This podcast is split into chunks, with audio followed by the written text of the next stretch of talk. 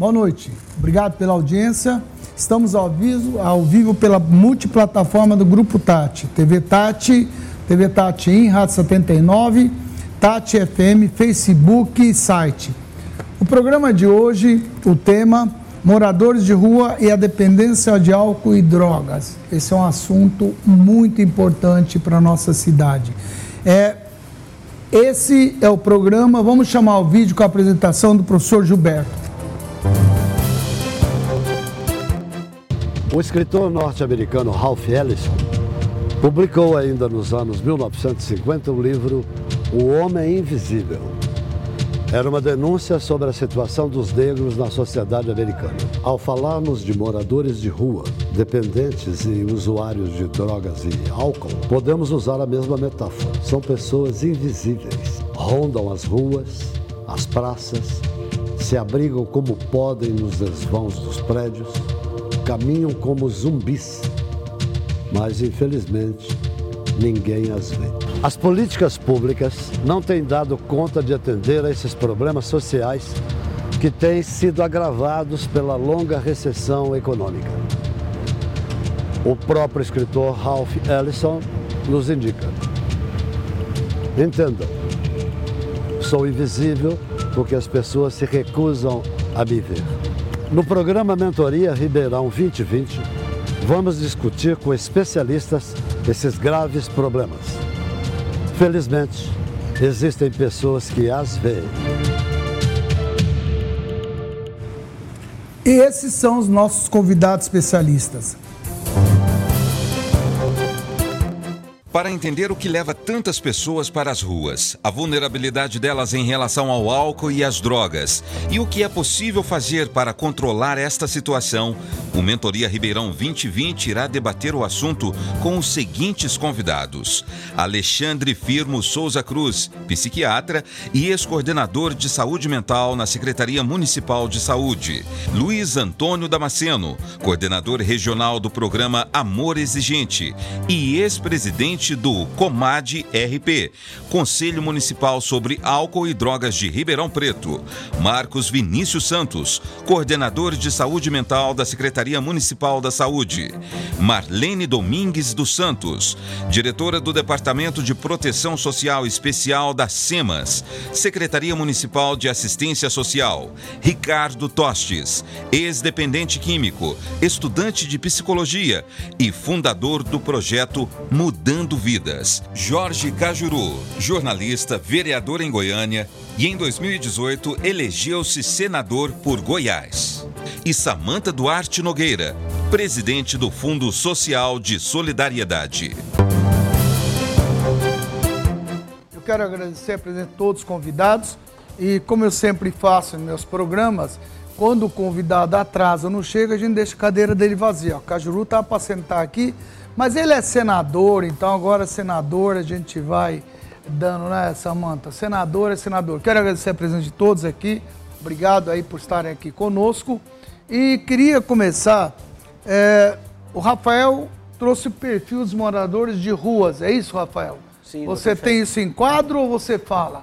A gente tem em quadro. Fala. Então fala aí pra gente. Obrigado pela presença do Rafael, que é o nosso Google Ribeirão e também ao Gilberto Abreu, parceiro aqui. Rafael, como é que é esse perfil dos moradores de rua? Sim, boa noite, boa noite a todos, boa, to boa noite, doutor Chaim. É, o que, a gente tem aqui no serviço especializado para pessoas em situação de rua em Ribeirão Preto? É, a gente teve 110 atendimentos no mês de julho de 2018. Em Sertãozinho, uma cidade cinco vezes menor do que Ribeirão, 107 atendimentos. E em Sorocaba, nós tivemos 274 atendimentos atendimentos a pessoas em situação de rua. E a gente traçou um breve perfil dessas pessoas em situação de rua, até para a gente poder é, debater aqui no programa.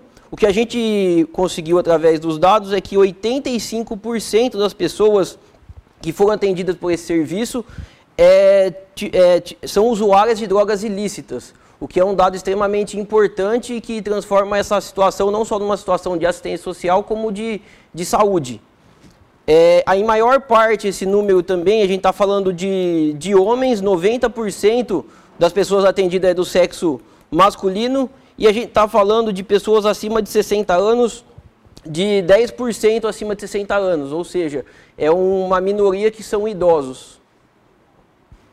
Eu, eu quero agradecer ao, ao Rafael, Rafael que é da empresa Gedanken, é isso, Rafael? Isso, Gedanken. Esses é, dados são, eh, são dados oficiais, né? Você busca dentro dos sites do poder público, é isso? Sim. Esses dados são dados oficiais fornecidos pelo próprio órgão público para diversos é, órgãos que eles são fiscalizados ou têm que prestar contas. Então a gente, o que a gente faz é um trabalho de consolidação desses dados. Já tem uma plataforma que busca esses dados. Obrigado. Gilberto, eu gostaria que você abrisse, tendo em vista que você é o responsável hoje, vou deixar que você coordene hoje esse programão e deixa os outros falar, não faz como eu não. claro. Eu começaria com o Luiz Damasceno, que há muitos anos se dedica a essas questões. Que você historiasse para a sua experiência e que você poderia iniciar o programa com os seus dados, por favor. Obrigado, obrigado pelo convite, obrigado Gilberto, Chaim. É, é um tema muito importante, né? um tema que diz respeito a toda a sociedade. Então, uh, quando o Gilberto me, me contatou, ele pediu para que passasse uma relação do pessoal que realmente está envolvido né, uh, diretamente né, na, no foco dos moradores de rua dependentes químicos. Uh, nós somos grupo de apoio. Nós temos oito grupos de apoio em Ribeirão. O Amor Exigente atua com um programa de educação e reeducação destinado a pais e educadores como forma de melhorar o relacionamento entre pais e filhos, e educadores e, e, e alunos. Né? Nós também somos o grupo de auto e mútua ajuda. Então, a maioria das mães que têm os filhos em situação de rua, elas nos procuram.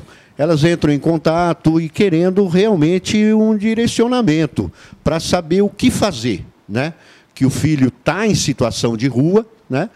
É, porque a maioria que estão aí são pessoas de Ribeirão Preto em situação de rua. Nós temos quatro bolsões de Cracolândia em Ribeirão Preto. Né? Nós sabemos onde estão.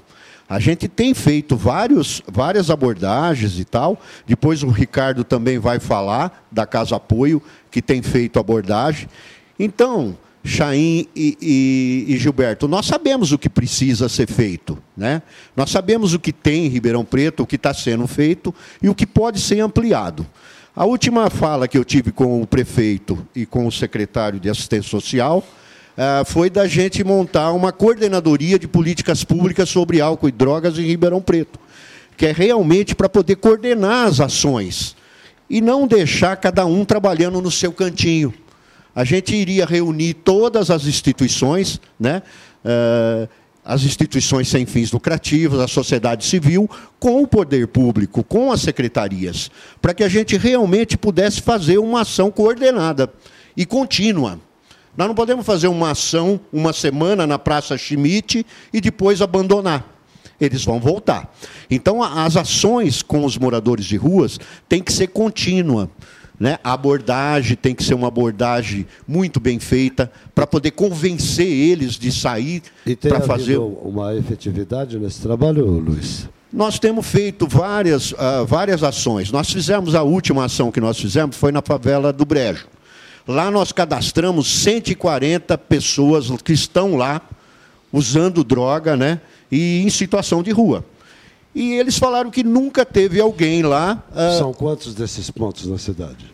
Quatro pontos tem. Quatro bolsões tem. Um deles é a favela do Brejo, que é uma das que tem. A Praça Schmidt seria. A Praça Schmidt. A Praça Schmidt agora está tendo uma ação, né? Foi colocado até lá um ônibus que é do programa Crack é Possível Vencer, né? Muito bom o programa, né? Que estava tendo. Uh, foi colocado lá, foi feita algumas ações, está sendo melhorada, está bem Você, melhor do que estava. pergunta. Você, na verdade, é uma ONG, né? É uma ONG. É uma ONG, tá. Eu queria perguntar para a Marlene, que é a diretora do Departamento de Proteção Social do SEMA. SEMAS, Secretaria Municipal de Assistência Social, é isso, Marlene? Sim. Boa noite, obrigado Boa pela noite. presença. Esses números que foram passados, a senhora tem conhecimento, confirma isso? Nós temos é, esses dados estatísticos e confirmamos sim, mas penso ser um número maior do que o que foi colocado até a presente data. É, eu só preciso fazer uma correção. É, talvez o usuário que foi entrevistado por essa ONG que fez essa pesquisa com relação ao atendimento, ele não tenha realmente passado por um dos nossos educadores que fazem as abordagens. Nós temos abordagens específicas, inclusive aqui na área central, na Praça Santo Antônio. Nós fazemos também abordagens às margens do córrego Tanquinho e, imediações. É porque, na realidade, esse nosso usuário, ele tem isso como comportamento. E nós, se nós quisermos atender, doutor Alexandre, como psiquiatra, sabe muito bem disso, ele coloca as instituições com visões diferentes para que ele não seja realmente atendido. Então, tudo aquilo que ele coloca, nós temos que verificar a veracidade daquilo que está sendo posto. Às vezes você acaba de fazer uma abordagem e alguém passa por ele e ele diz assim: Eu não, nunca passei por nenhum atendimento, eu desconheço a sua abordagem e acabou de ter sido convidado a participar, a aderir aos nossos serviços. Eu penso que é um ponto que nós precisamos amadurecer nesse sentido, se nós quisermos realmente atender as pessoas que estão em situação de rua. Esse é um movimento interno deles. Eles não querem, às vezes, olhar para a realidade. Olhar para a realidade significa falar a verdade. E, às vezes, ele tem isso como comportamento natural. Então, como profissionais, como técnicos, nós temos que ter isso como ponto de partida para evitarmos situações como essa. Porque. Uh, na medida do possível, nós temos aqui a estatística que foi feita pelo Instituto Limite, o quantitativo de quantas pessoas receberam o convite para aderir aos nossos serviços. Não é uma abordagem coercitiva. Quando se fala de qualidade de abordagem, me pergunto, eu sou educadora há 22 anos e entrei na prefeitura fazendo essa atividade. Nós tínhamos supervisão, com, com um psiquiatra, nós aprendemos a desenvolver abordagens pedagógicas para saber aproximar, para saber recuar, para saber entender em que momento eu posso convidar. Quando ele está dentro de um surto psicótico, eu não faço a abordagem. Entendi. Tudo isso nós ah, tem aprendemos. tem até jeito de abordar Nós isso? temos técnicas específicas de como fazê-lo, porque você tem que conhecer que você não tem um amparo na rua. Você é o educador com o seu conhecimento. E você tem que ter isso, essa visão pedagógica de como você aproxima, o que você propõe, como você propõe. Então, precisamos realmente trabalhar nesse sentido de entender essa dinâmica do nosso usuário. Eu gostaria de pedir para que os nossos telespectadores pudessem fazer as perguntas, mas antes disso eu vou perguntar para quem foi né, ex-dependente químico. Isso está sendo colocado, Ricardo, é, é, você concorda com isso? Está sendo colocado pela Marlene? Pelo é isso mesmo? A situação é essa? O que, que você tem a agregar? Hoje você é fundador da ONG Mudando Vidas, não lar para ajudar dependentes moradores da rua em Ribeirão Preto. Queria que você historiasse rapidinho aí da tua história, se é isso mesmo, o que, que você... Tá ok. Boa noite, Obrigado boa noite, pela Gilberto, presença. boa noite, Chaim, boa noite a todos. Uh, eu posso falar da minha experiência. Eu me internei numa comunidade terapêutica em 2014. Uh, ah, lá eu comecei a conhecer comunidade terapêutica e esse, e, esse meio de dependência química. Lá mesmo na comunidade terapêutica, eu percebi que muitos saíam é, e voltavam, reincidentes por recaídas. Lá mesmo eu tive um despertar e vi que precisava ser feito algo que não estavam trabalhando a reinserção. Então, logo de imediato, assim que eu saí da, da comunidade terapêutica, eu montei uma casa e comecei a acolher essas pessoas que não tinham para onde ir. Algumas delas ex-moradores de rua, outras com vínculo familiar fragilizado dependência? Era, era química, era bebida, era. Normalmente é chamado total flex, né? Começa com álcool, entendeu? Como é que é? Desculpa. Total flex. Total flex. O que, que, é isso? Tudo. Rola tudo. Rola tudo. Entendeu? Mas Como... você começou com álcool? Ah, comecei com e aí foi pra, E aí para tudo isso daí. Quer dizer é. que você começou na, na base de bebida alcoólica, que daí foi. É, quando você viu. Por que, que você foi parar na rua? não cheguei literalmente a parar na rua. Eu, eu tive um uso aí de mais ou menos 25 anos. Ah, então você era só ex-dependente mesmo, né? Entendi. É, tinha trabalho, tinha tudo, mas... Você é tinha trabalho e tudo? Tinha, sempre, sempre tive. Mas aí você começa a perder o controle. Entendi. Né? Aquela falsa negação de que eu estou Perdeu o trabalho, perdeu tudo. Começa a perder tudo. Isso. Começa a perder E aí você resolveu você tentar ajudar as pessoas é, é, montando essa sua ONG, é isso? Sim, montei a ONG. É, no, no, início, estava acolhendo a, as pessoas que terminam o tratamento para fazer a reinserção, para recolocá-la no mercado de trabalho, porque o que, que acontece? Muitos, quando termina o tratamento, a família ainda está fragilizada. Uhum. Precisa ser feito o que o Damasceno está falando, que é o trabalho de, de do amor exigente para trabalhar a família. Uhum. Não adianta trabalhar o dependente químico se você não trabalha a família. Tá certo. você ter uma ideia, tem relatos de que alguns terminam o tratamento, na hora que, na hora que o indivíduo chega na casa, está tá uma festa esperando ele com bebida. Entendeu? Então, não é bem por aí. bebida? Porque a família não tem noção e a família nem é obrigada a saber de tudo. Eu, eu trabalho muito na linha da abstinência total. Entendeu? Por quê? Porque senão tem gatilhos. Por exemplo, eu sou alcoólatra. Se eu voltar a beber, se eu tomar um gole de cerveja, a probabilidade de eu parar numa biqueira é muito grande. Entendeu? Então a gente trabalha com, esse, com, essa premissa, na abstinência total. Nós temos aí, inclusive, um vídeo é, feito é, falando inclusive desse seu trabalho. É isso, Juliano? Quer pôr no ar? Vamos pôr isso no ar? Bom, o passado que eu tive assim, em relação às drogas, né? É, viver muito tempo na rua, novo compulsivo da droga. Aí, assim, no começo era tudo mil maravilha, mas depois fui perdendo família perdi emprego. Aí com o tempo minha família não me aceitava mais, né? Aí eu parei na rua. Olha, eu tinha uma vida de drogas, bebidas, sabe? E essa casa aqui foi abençoada. Eu já tinha procurado todos os lugares onde eu já tinha ido, eu não tinha conseguido ficar sem usar drogas, nem sem bebida. E aqui eu consegui, sabe? Tem 10 meses que eu tô limpa, graças a Deus, graças à ajuda deles. E eles me arrumaram um emprego, graças a Deus. Acho que é tudo. Do começo ao fim, a gente precisa entrar com o trabalho pedagógico. Então, primeiro a escuta, que a gente. É uma mistura. Eu preciso usar o meu trabalho pedagógico numa mistura de social, psicológico, eu preciso trabalhar cada pontinho com eles. Então, assim, desde as atividades que eles executam, do, da, dos trabalhos manuais que eles fazem, do estudo que, que eles buscam, a volta aos estudos, então EJA, alfabetização dentro da casa. Então, de tudo um pouco eu preciso trabalhar pedagogicamente aqui. O maior trabalho pedagógico da casa eu acho que é tentar inseri-los no mercado de trabalho, né? É voltar aos estudos, é dar uma condição de vida, trabalhar o psicológico dessa pessoa, incentivá-lo, falar, olha, você pode, você consegue, então vamos lá, eu estou aqui para te ajudar, me dá a mão e vamos, vamos junto. Acho que é isso. Samanta, eu queria te fazer uma pergunta. Você que tem hoje, você está na, na Fundo da Solidariedade, e além da tua experiência atuando em todo segmento, não só é, junto a Brasília, tudo.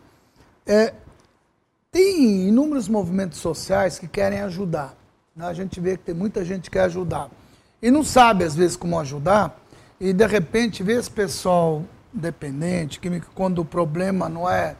Eles vão lá, levam comida, levam lanche, levam é, é, marmita, banho, praça, periferia tal. Tem gente que critica isso, é, dizendo que isso deixa o morador muito acomodado, já que eu tenho tal. Queria saber a tua opinião como, como é que isso... Na verdade, gente, eu estou fazendo uma pergunta para cada um, a gente coloca o caso em si, depois a gente vai debater, discutir entre a gente aqui, tá? Queria saber a tua opinião com relação a isso, já que você vai estar na promoção social. É, bem, na minha opinião, realmente isso atrapalha os programas que a própria prefeitura é, oferece. Uh, o principal vício de quem está na rua, além da droga, além do álcool, é a rua.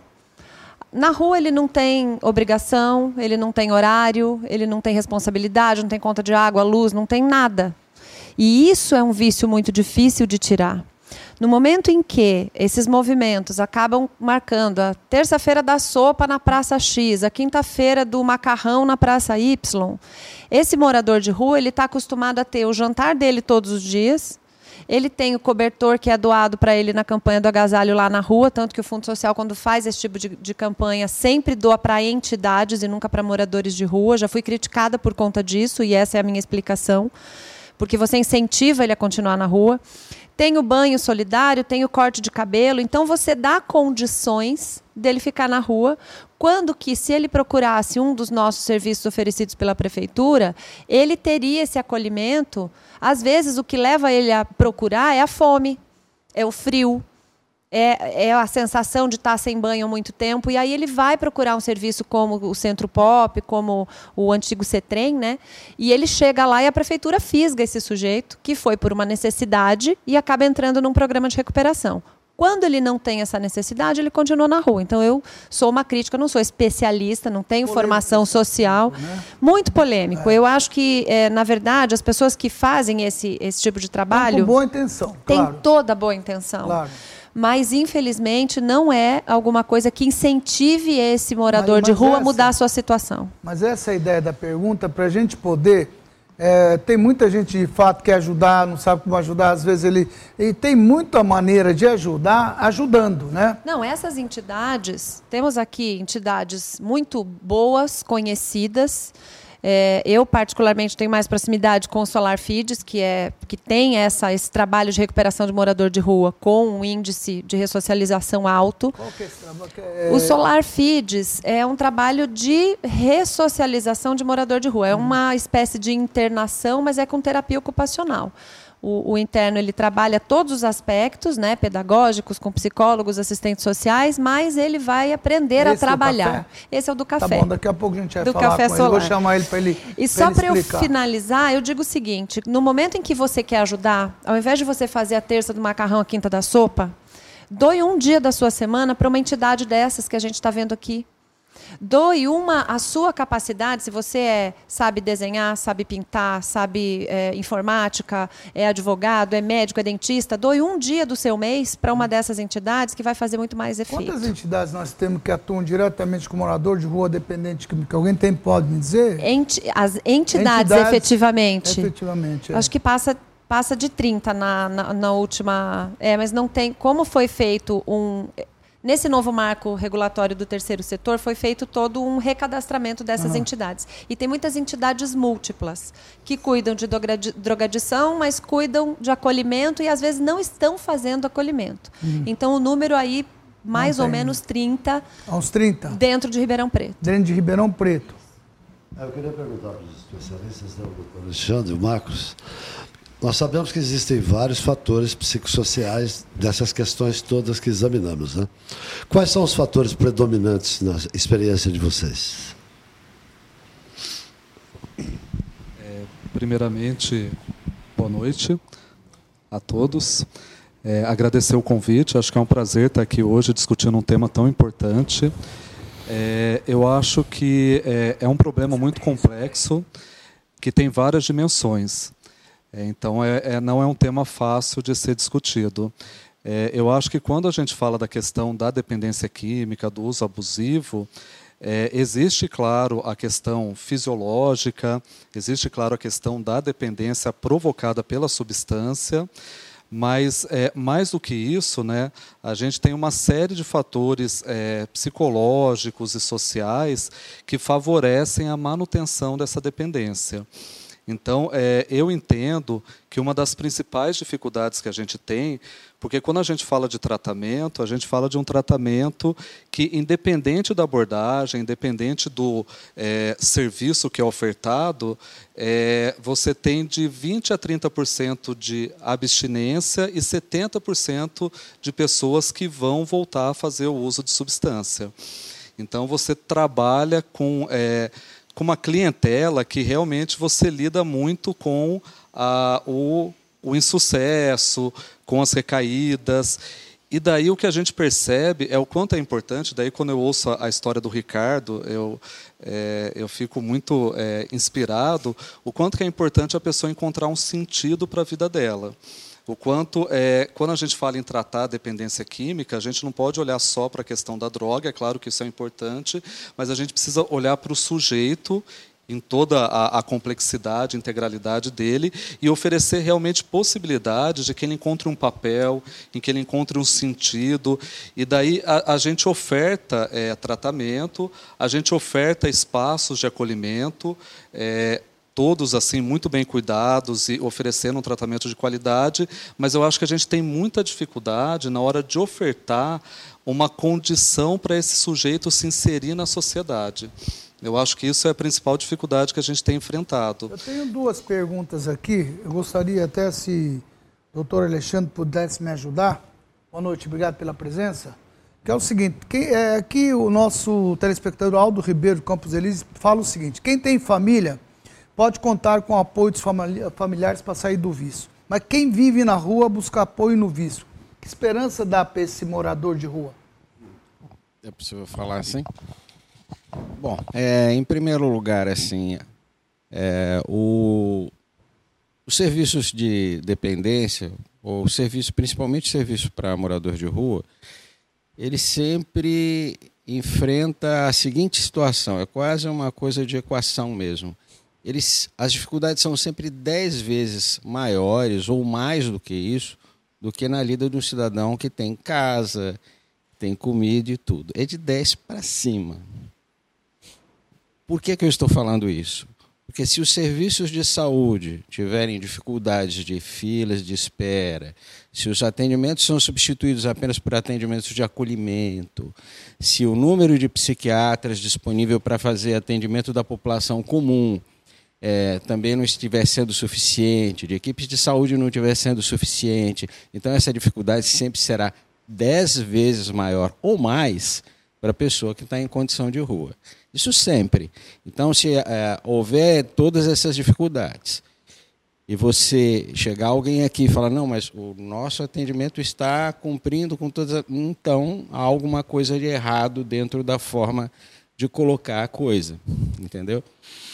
É... Mas respondendo aí especificamente esse nosso telespectador, o que o senhor pode dizer? Na verdade, na verdade é isso. Que esperança eu posso dar para esse morador de rua? O morador de rua, o trabalho com o morador de rua, a Marlene trabalhou muito tempo com a gente, na época ainda da, é da Casa Marlene. Travessia, né? Nós, eu ia lá na Casa Travessia de madrugada ver crianças. Por quanto tempo a gente fez esse tipo de atividade? É, o, o, morador de rua ele precisa de amparo e precisa de um trabalho de resgate com a família. No caso da criança. Mas esse não tem família, doutor. Aqui está dizendo especificamente isso. O cara que não tem família. Muitas quem vezes. Quem tem família volta para casa. Aquele que não tem família. A pergunta é bem. Muitas. Então, vocês podem ficar à vontade. Quem puder ajudar, tá? Muitas vezes é, isso não é. Eu faço uma pergunta, é. mas Muitas vezes, espera um pouquinho só, muitas vezes isso não é verdade. Muitas vezes há a família, os laços foram rompidos e é preciso um trabalho de resgate desses laços. Ok, doutor, mas esse que está me perguntando está sendo bem Sem família. Sem família. Que então, esperança... há necessidade da casa de apoio, das hum. instituições de caráter religioso que ajudam também, hum. que fazem o papel de uma espécie de casa substitutiva, que é okay. o que o trabalho, é o trabalho que o Ricardo faz é, com bastante brilhantismo. O trabalho que a Travessia fazia também, algumas das crianças não tinham realmente nenhum tipo de suporte familiar. Então é preciso que exista essa questão da casa de apoio, o que a gente chama de casa transitória, ou de. tem vários nomes, isso inclusive na legislação oficial. Né? Isso é extremamente necessário fazer, mas as instituições religiosas e as ONGs têm tido um papel primoroso nesse sentido. Entendi. Ricardo, vamos lá. Bom, esse é o trabalho gente vem fazendo. Como eu estava falando. É exatamente isso? Exatamente isso. Quando, assim que eu saí eu da comunidade. Eu pessoa, eu tinha até te perguntar. Tá pois é. Assim, como eu estava falando. Mas é importante que o senhor colocou, claro, é óbvio. É, o, quando, assim, que eu term, assim que eu terminei o tratamento, eu estava acolhendo só as pessoas que saíam do tratamento. Há dois anos, através das ONGs que estavam distribuindo comida, começamos a fazer tipo que uma parceria. Eles me chamaram para ir lá acolher algumas pessoas, isso há dois anos. Eu comecei a ir a campo. Uh, essas ONGs que distribuem comidas, eu ia lá e começava a acolher esses moradores de rua. E comecei a desenvolver uma técnica para fazer esses acolhimentos. Entendeu? Por exemplo, eu ia lá num, num, num certo lugar, antigamente, lá, lá na, na, na, antiga CETREM, acolhi uns dois de lá. Levei, comecei a, a, a dar o suporte técnico, levar para o médico, levar para a documentação, tudo isso para tentar mandar internar na comunidade terapêutica, que é tudo voluntário. Entendeu? Fazia tudo isso. Começava a dar certo, eu voltava à rua com os dois exemplos para dar exemplo para os outros. E através do, do, olhar clínico deles, porque eles viviam ali na rua, eles meio que selecionavam, falavam, aquele ali dá, aquele ali ainda não, aquele ali sim. Então eu... Tem isso, olhar clínico também é? Tem, porque é o seguinte, o modelo que eu montei na casa, lá eu tenho pessoas que saíram do tratamento e os que estão indo para tratamento. Uhum. Entendeu? Um espelha no outro. De repente, uma pessoa, uma pessoa que não tem um perfil da casa pode derrubar a casa inteira. Uhum. Entendeu? Não é uma casa de porta aberta. A gente pega e seleciona a, a busca, por isso que o projeto chama Mudando Vidas. Eu tento, Deus está me abençoando com esse despertar do quê? De buscar aquela pessoa que quer mudar de vida. Tem alguns que, infelizmente, querem ficar na rua. Pra você ter uma ideia, de vez em quando, ah, lá Não, na casa... por que, que eles querem ficar na rua? Então, aí são vários fatores. Por exemplo, ah, tem casos lá na casa, eu posso falar das experiências. É, tem casos lá que a gente fica com o rapaz depois do tratamento, um mês, dois meses, aí começa a ter as recaídas. Chega uma hora que a recaída não é sustentável. Eu chego para ele, bato um papo com ele, falo: Meu, acho que é melhor você voltar à rua e usar o que você tem que usar de droga para depois, porque eu não estou dando suporte. E ficar usando ah, então droga. Então é isso, é isso que eu ia te perguntar. Às vezes ele não está sentindo que tem suporte onde ele está para ir para a rua ou você que bota ele para andar? Eu boto ele para andar porque não é o perfil da casa eu ficar trabalhando o indivíduo que está recaindo toda Desculpa, hora. Desculpa, deixa eu insistir. Faz... O que, que é o perfil da casa, então? O per... cara está lá derrubado, sem condições e tal você opta por quem você vai levar isso ou, ou, vocês procuram ajudar? Porque tem outras pessoas que atendem esse pessoal. Me explica, eu estou te perguntando, não questionando, só quero entender. Eu quero só entender. Só tá. Você tá. mesmo diz, ó, cara, você não serve, fica à vontade. Pra, pra, sabe por que eu te pergunto? telespectador deve estar fazendo a mesma pergunta. Eu, eu faço a pergunta dele. Direcionado para ele. O que eu faço hoje, telefone é o dia inteiro tocando. Ah, quando eu vou à rua, por exemplo, na Casa Solidária que a gente montou, depois a Marlene vai falar, eu vou lá e eu trio. Porque é o seguinte, ah, pelo menos é, isso é do, do, meu campo de vista. Claro. Ah, algumas pessoas não querem, não quer, é o tempo dele, ele não quer, ele para ele tá bom. Quem sou eu para julgar se está bom ou não? Mas agora, Claro, fica à vontade. Não, deixa ele só concluir, doutor. Eu que eu, eu, eu, estou fazendo pergunta, porque que, qual é o tempo dele? Que sou leigo, me perdoe ah. fazer pergunta, que às vezes eu Por quero exemplo, só entender. O que, que é o tempo o dele? O tempo dele, o meu tempo foi 25, 25 anos no uso. Quanto? 25 anos. Caraca, amigo. Caraca, a, a, maioria tem 13. Lá na casa, lá na casa, essa entrevista que você acabou de ver é um casal. Thelma e Juninho. Eu acolhi ele, a Marlene estava há um ano e meio lá no, no, no Cres Pop.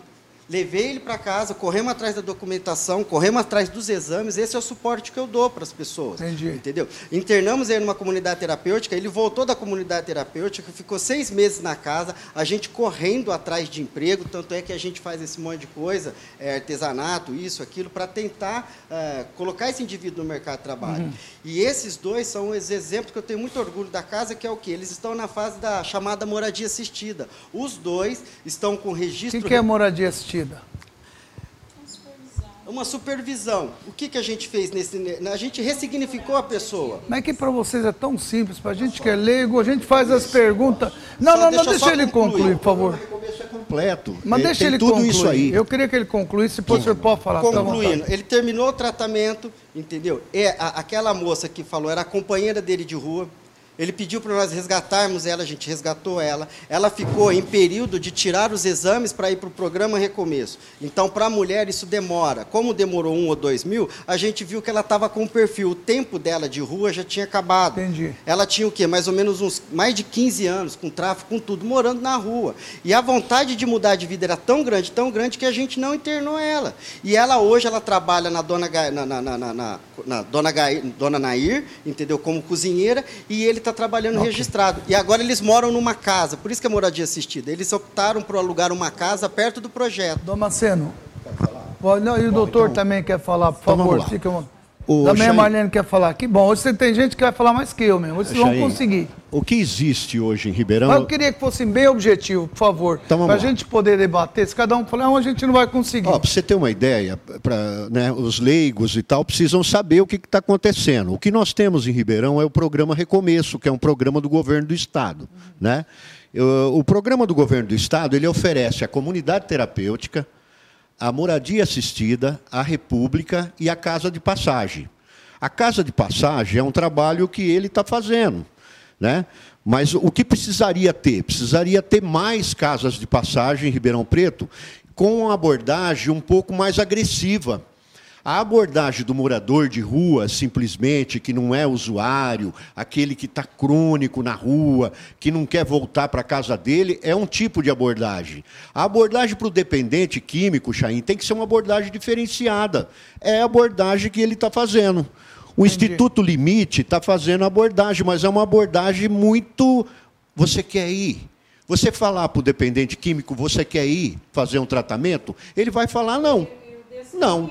A abordagem tem que ser uma abordagem, tem que ser uma abordagem mais agressiva. Tem que ser uma abordagem assim. Ó, você vai fazer um tratamento, você vai para casa de passagem, você vai ficar não lá. Podemos só, fazer. Só um Marlene, Nós... Não fale, eu não vou falar dois, não, senão, desculpa. Se falar dois, três, ninguém vai entender nada. Então vamos lá. Conclui. Ó, o programa Recomeço, ele Você contempla... Você acha que a abordagem que a Marlene está falando não é o ideal? O ideal é, é, abordagem, é, uma abordagem que, até eu conversei com o pessoal do Instituto Limite, eles estão fazendo uma abordagem e credenciando mais aquele morador de rua. Uhum. Agora, o dependente químico tem que ser diferenciada. Nós somos a favor do tratamento voluntário. Ah, o programa Recomeço é um tratamento voluntário. Entendi. A pessoa vai voluntariamente. Né? Nós também somos a favor do tratamento involuntário e do tratamento compulsório. Muitas vezes, um craqueiro que está lá na, na, na, no brejo, ele não vai pedir ajuda. Mas o que, que não é vai. compulsório? Compulsório vai levar. Sei. Vai levar, vai abordar ele, Entendi. vai levar para ele fazer um é contra tratamento. isso? É que eu gosto de arrumar confusão. Eu, quero... eu queria retomar algumas coisas que foram colocadas. Nós precisamos desmistificar isso. As pessoas estão em situação de rua, mas eles têm família. Eles podem não querer identificá-las. Ninguém nasceu de lugar nenhum. O que ocorre, porque a, no, a, nossa escuta ela é qualitativa. Quando eu ouço uma pessoa em situação de rua, eu preciso assim, tomar, eu preciso tomar uma decisão. Não, fala em cima, eu preciso tomar uma decisão do que, eu, do que eu faço com aquilo que ele me trouxe de informação. Eu preciso pesquisar, eu preciso saber a origem dele, eu preciso identificá-lo e o que ocorre no nosso cotidiano de trabalho que muitos não querem ser identificados porque estão em conflito com a lei. Eles podem até estar sendo procurados pela família e eles não, não querem ser localizados. Só, Com relação à internação... Isso está aparecendo no Facebook, aparece também para o telespectador? Com... A todos estão vendo. Então, está aparecendo telespectador, está vendo? Tá, nós também estamos ah, olhando, então não é com... pergunta. Pois é... não, desculpa. Pode Com relação à internação compulsória, quando, quando o técnico percebe que a pessoa sozinha não consegue tomar essa decisão de deixar a, a, o uso abusivo da droga, nós temos que judicializar isso e o Ministério Público entra sim e eles fazem, realizam a internação compulsória. O que, que ocorre? Ele só faz uma desintoxicação e depois ele volta para a rua, porque não foi uma decisão dele. Ele fez isso compulsoriamente. E o que, que nós fazemos, e que isso é um trabalho de formiguinhas e que não aparece quantitativamente falando? Existe sim um convencimento, porque a rua mas, é um lugar somente de pergunta, passagem. Ninguém tem que morar na Vou, rua. Mas tem aumentado ou diminuído com esse jeito que você está, essa Nós tua temos, atuação? Você é, tem dados na, disso? Na verdade, penso que está faltando aqui nessa mesa de discussões a polícia porque nós temos Polícia. uma questão de tráfico muito grande, e se nós quisermos falar de pessoas em situação de rua sem abordarmos esse tema, nós não estaremos fazendo uma visão completa do universo então, onde essa pessoa fica. Só um minuto, por favor. É, doutor, não, eu tenho que fazer uma pergunta. A senhora tem uma pergunta aí também, senão não vou matar nem o telespectador. Pois não. Damasceno é uma pessoa bastante apaixonada e que se aprofundou muito na questão Bem objetivo do, do programa é, do programa Recomeço, que é um programa realmente é, muito interessante do governo do estado. graças às nossas mobilizações do doutor Alexandre e Luiz Damasceno e o COMAD, o okay. Conselho Municipal sobre Álcool e Droga. Chaim, porque ninguém queria o programa Recomeço aqui em Ribeirão. Ninguém queria. Por quê? Porque dá trabalho. Uhum. Porque dá trabalho, tem que fazer triagem, tem que mandar para a saúde, tem que fazer os exames. Ninguém queria na época. Mas é, que ninguém queria o quê? O ninguém queria. O poder público? O Ribeirão não queria assinar o termo de adesão. Ribeirão é Assinaram porque nós nos mobilizamos. Aí foi, hoje nós temos, Chain, deixa eu te falar. É a ONG hoje que cuida, é uma ONG.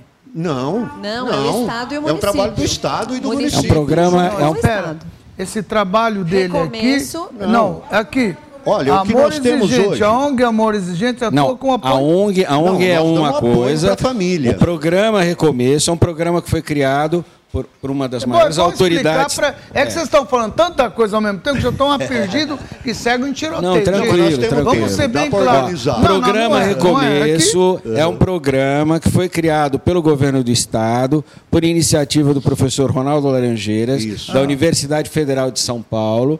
É um programa é, que criou várias etapas no processo de assistência em saúde, desde, a, desde a, do caso à República, são etapas no processo de tratamento até os, os atendimentos clínicos de outra natureza.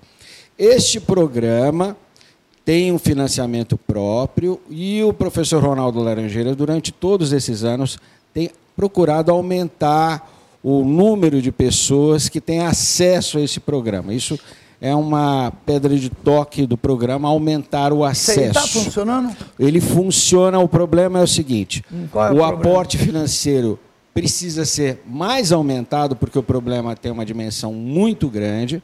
Ele foi usado como uh, ajuda em uma série de tentativas em São Paulo de conter aquele problema gravíssimo que, que ainda permanece, que é a questão da Cracolândia mas é um programa extremamente importante do ponto de vista é, da ação Rafael, pública. Você tem dados aí, Rafael? Dados do, do Instituto Limite, que foi falado, o, o valor repassado. Ele é, uma, é a entidade que mais recebe recursos né, do, do poder público até o final de 2019, são 380 mil e 800 reais que ele vai receber. A gente queria achar os dados também do plano de trabalho dele, mas não está não tá disponível no site da prefeitura, especificamente ele, porque você tem o Instituto Limite a, é, Liberdade Assistida e o Abordagem Social. A abordagem social é o que mais vai receber são recurso. outra atividade, né? não, é, não integram propriamente o recomeço. É, de, eh, você não quer fazer essa pergunta? Pois não. 85% desse valor passado para, para o Instituto Limite é, abordagem social vai para pagamento de funcionários. Então, são, dois, são duas assistentes sociais, ou dois assistentes sociais, cinco educadores sociais, um agente administrativo, três motoristas e dois orientadores é, técnico-pedagógicos. É e a gente tem aqui em Ribeirão 34 entidades assistidas pela 34 assistência social. 34 entidades assistidas? Sim. É isso. Hã? Oh, é, você falou 30, não vem não. Então, vai lá. Samanta, no tempo aqui da o Adalberto, o não Anderson, ele está dizendo que no tempo da, do auge né, da Califórnia brasileira e da prosperidade, muita gente foi atraída para cá. Califórnia Isso que eu ia dizer quando ela falou da abordagem. É. E aí, de repente, essas pessoas vieram aqui e com a crise econômica elas acabaram vivendo na rua. E qual que é a posição do poder público a Fora a mecanização, disso? né? É. é com frequência, Não. a questão da industrialização e a saída dessas pessoas e ainda do campo. ele vai além, viu, Samanteiro? Ele fala que a prefeitura não pode deixar isso. Chegou para viver na rua, para aqui na rua. Qual é a posição da prefeitura com relação a isso? É, a, quando, quando você perguntou para Marlene Chaim se esse trabalho dela estava dando certo, estava aumentando ou diminuindo o número de moradores, e nós aqui estamos discutindo a consequência, não a causa. Né? Nós estamos discutindo quando o sujeito está na rua, ou por drogadição, ou porque viciou na rua, ou porque, enfim, ou porque veio de longe. Do, do, dos dados que nós temos, nós temos em Ribeirão hoje catalogados pouco mais de 3 mil moradores de rua, dos é quais. Que 3 mil? 3 mil. Você tem o número de moradores de rua, não, né? 3.200 e alguma. É. Marlene, você me ajuda. Difícil. Vou te dizer o seguinte: mais ou menos 300 são daqui, 2.800 são de fora. Por quê? A Califórnia brasileira. Nós temos aqui 9, 10 pessoas que nascem por dia e 22 que chegam por dia. Então nós temos uma grande, um grande atrativo em Ribeirão Preto por conta de oferta de emprego. E vai piorar, porque no mês passado, o Ribeirão Preto foi responsável por quase 2% das vagas de emprego criadas no Brasil. Então, o que, que acontece? Esse povo que está em nessas cidades pequenas acaba vindo morar aqui, faz um trabalho temporário na esperança de né, conseguir um outro trabalho e acaba indo parar em situação de rua. Daí ele diz que não tem família, Entendi. porque ele está em Ribeirão sozinho, ele é de fora. Doutor Alexandre, deixa eu fazer uma pergunta para o senhor, se você também puder responder. É, o telespectador aqui, um Luiz Roberto Jardim Irajá, disse o seguinte: aqui no Irajá, uma moradora que não conseguia alugar uma das suas casas, vendo uma família, vendo cinco andares morando na praça, cedeu seu imóvel, seu imóvel para eles morarem gratuitamente, com uma condição: não beber no local. É, é, tiveram tudo de bom, tudo, mas voltaram para a rua. Eles queriam. Eles não aceitam regras, eles não queriam deixar de beber. O que o senhor tem a dizer disso? O que que... Sem suporte, o que o Ricardo fala é justamente dessa questão da assistência. Sem suporte, sem o trabalho conjunto. Na verdade, é a mesma coisa que você dá um, um, um pedaço de terra, por exemplo, não, não dá doutor, condição o senhor que é psiquiatra, alguma da pessoa plantar. O senhor, o senhor é psiquiatra, não é? Sim. A pergunta é, por que, que um cara que tem uma casa para morar, esse é o meu, que eu não consigo entender, gente, por que, que ele volta para a rua? Eu não entendo isso. É só... Aí você não tem conta de luz, você não tem conta de água, não, o cara está pagando telefone, tudo, está dando casa para eles cara tá dando casa para eles. Mas a, a, conta de luz a mulher não, não paga, né? A conta de a água a mulher não, paga. não vai pagar. Mas então, é, ela é... deu para eles a casa. Mas e o que essa casa gera de trabalho, de despesa, e, de responsabilidade? Ô, Luiz Roberto, se puder responder para a gente isso, eu te gente. agradeceria. Não é só isso, gente. Há um, há um desarranjo. Há um desarranjo, gente. Há, há, um desarranjo da pessoa humana. O que, que é desarranjo, doutor? O desarranjo é o seguinte: a capacidade mental da pessoa de lidar com as coisas que estão em volta quando ela entra na vivência de rua, isso é uma coisa mundialmente estudada. Né? O problema de morador de rua é um problema mundial. Então, quando a pessoa entra nesse tipo de ciclo, ela vai sofrendo um desarranjo da capacidade dela de se relacionar com os outros. Isso é progressivo e muito rápido.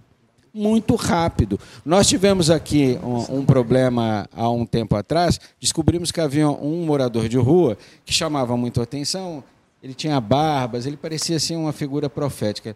Ele ficava ali perto da, da rodoviária, era muito conhecido e as pessoas é, tentavam ajudá-lo. Ele chegava a dormir encostado assim na parede da, da, rodoviária porque não queria deitar no chão porque o chão era sujo. Olha só que interessante. Ah, e ele andava em andrajos. Essa pessoa, ela é, por causa de um outro problema, que é um problema neurológico, ela tinha tido um problema neurológico, ela sofreu um desarranjo da capacidade de, dela de lidar com tudo. E o resultado prático foi o seguinte: no final, conseguiram tirar ela da rua, eles tiraram contra a vontade.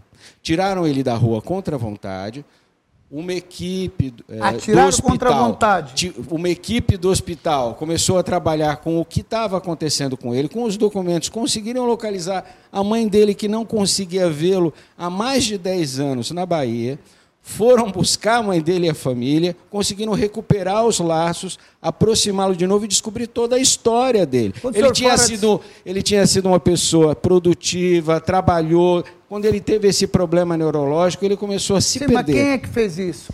Quem fez isso foi o poder público, foi na época o Hospital, é, o Hospital Santa Teresa. Nós, na época do okay. programa de saúde mental, participamos de todo esse processo. Foram feitas entrevistas em okay. pronto-socorro. A Secretaria da Assistência foi levá-lo, porque era difícil levá-lo para que fosse possível fazer, realizar essa, essa atividade de trabalho. Eu queria perguntar para o doutor Marcos exatamente. Tem uma pergunta aí para a Marlene, tem um um telespectador que vai pegar é, no teu pé. Mas, é, então vai, vai. Está dizendo, perguntando para a Marlene, que ela deve ter entendido que você disse que não está aumentando o número de Não, você não respondeu a pergunta se aumentou ou não o morador de rua. E, que, ela verdade, fala assim. Ela está dizendo que tem aumentado. Tem aumentado, muito. sim. É, mas eu respondi isso já, né?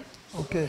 Ué, eu disse que de cada nove pessoas que nascem por dia aqui, 22 chegam poucas conseguem trabalho então, e vão tá para a rua. Está aumentando, tá okay. mas não por falta de efetividade do trabalho é, da assistência social ou por conta de não haver um suporte do poder público, mas por conta de uma imigração da, da, prosperidade da cidade. Doutor, eu queria fazer uma pergunta para o senhor. O senhor quer falar? Aproveita e já fala as duas coisas.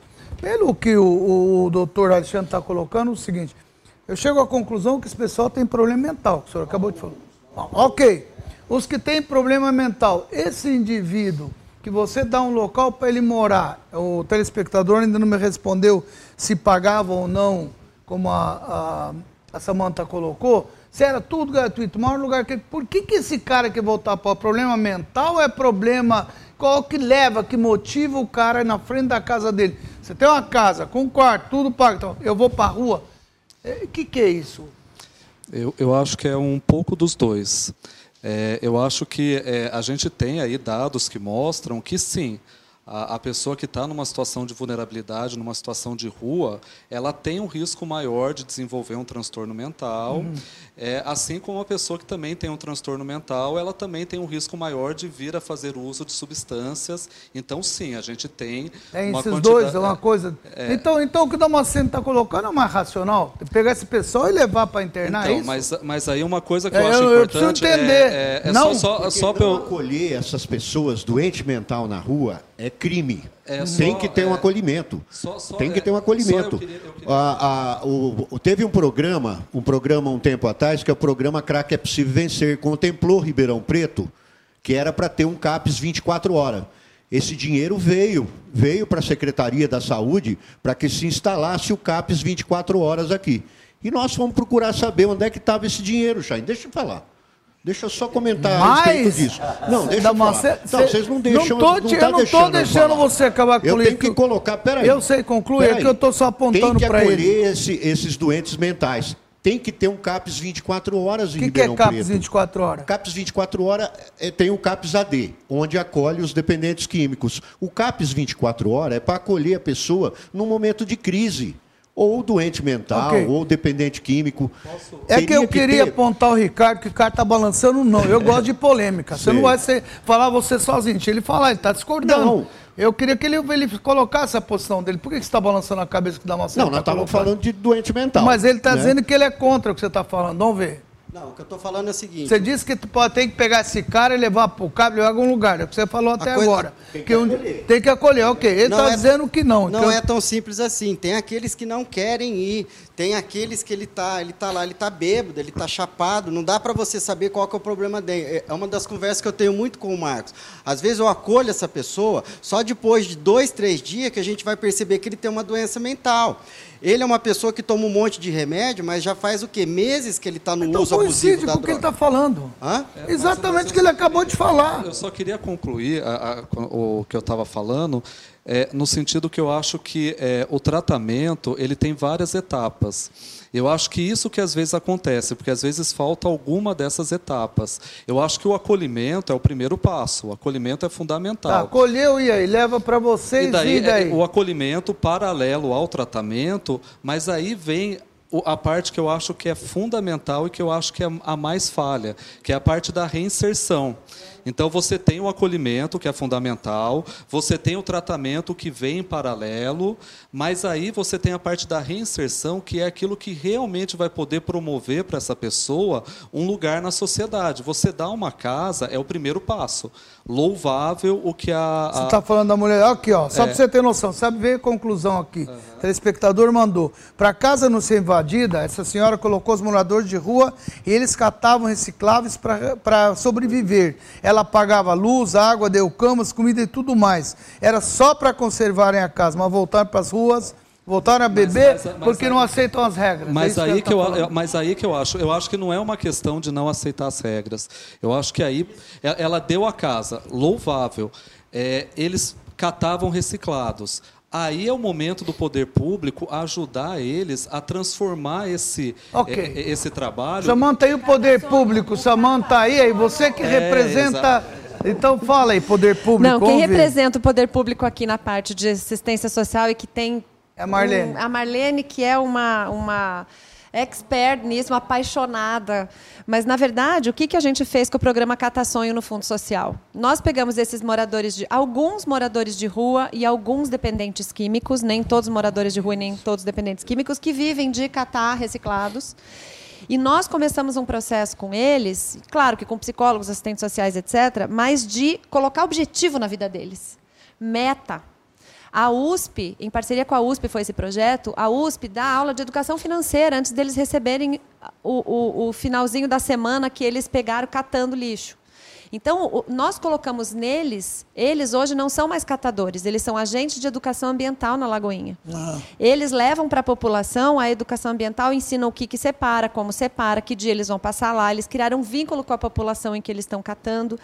E muitos deles estão engajadíssimos quantos no projeto tem nesse Catações. projeto? Quantas pessoas? É que a gente tem que falar em quantos, gente? Porque nós temos aí quantos moradores de rua? Mais ou menos 3 mil. Desses 3 mil, quantos estão atuando e quantos a gente deixa na rua? E fora os que vêm, como você está bem e colocando. Vem, vem muito. É que essa migração continua para cá, né? Desde essa migração sempre. tem aumentado. E, e, se a, e se a prefeitura toma alguma providência de é, mandá-los de volta para os lugares de origem? Pode, pode falar, Marlene. O programa Fala, Marlene. de recâmbio Isso, ela conhece. Quando, quando o usuário ele é abordado e ele requisita o retorno dele para a cidade dele de origem, nós temos um programa que se chama Quando recâmbio. ele requisita? No sentido de que eu não Marlene, posso forçá-lo. É, mas é essa conversa é, que o Damasceno é, discorda um pouco. É, na verdade, é, é que assim, é que eu faz, sou o assistente social, eu não faço uma abordagem Aí coercitiva. De jeito nenhum.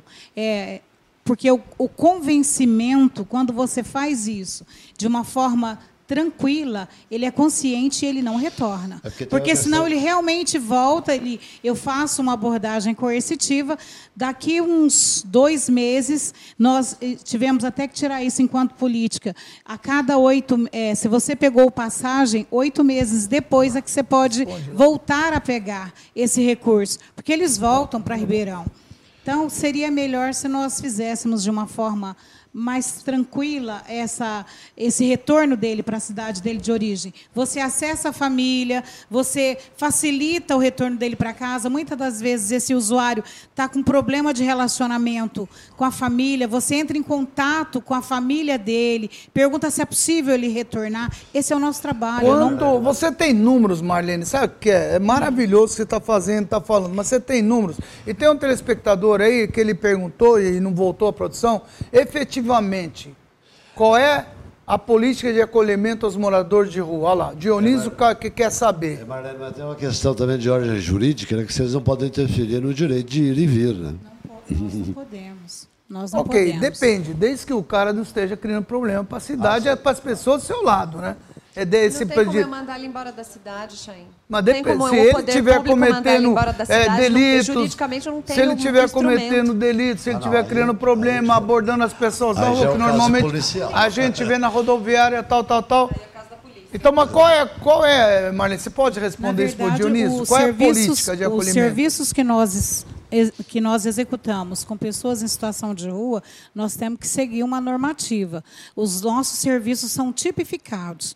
E se eu não seguir isso, o meu município não recebe repasse de verba. Então, todas as atividades, todos os nossos serviços voltados para pessoas em situação de rua, ele tem que necessariamente estar tipificado. Você que que é recebe é verba da onde? Nós recebemos repasse do governo federal, do estado, para executar. Então não é municipal. Para executar tem, essa isso política. Isso é federal, estadual, todo mundo junto, é isso? Isso, dependendo é. da, da atividade executada, nós temos um, um, um o repasse desse recurso para execução. Eu, eu, eu, fico cada vez mais confuso, é, cada vez que verdade, eu converso. o que, é que tanta... eu tenho? Vou contar para é, Então, me vocês. explica com uma maneira... Na verdade, na... o que, que eu tenho para pessoas em situação de rua?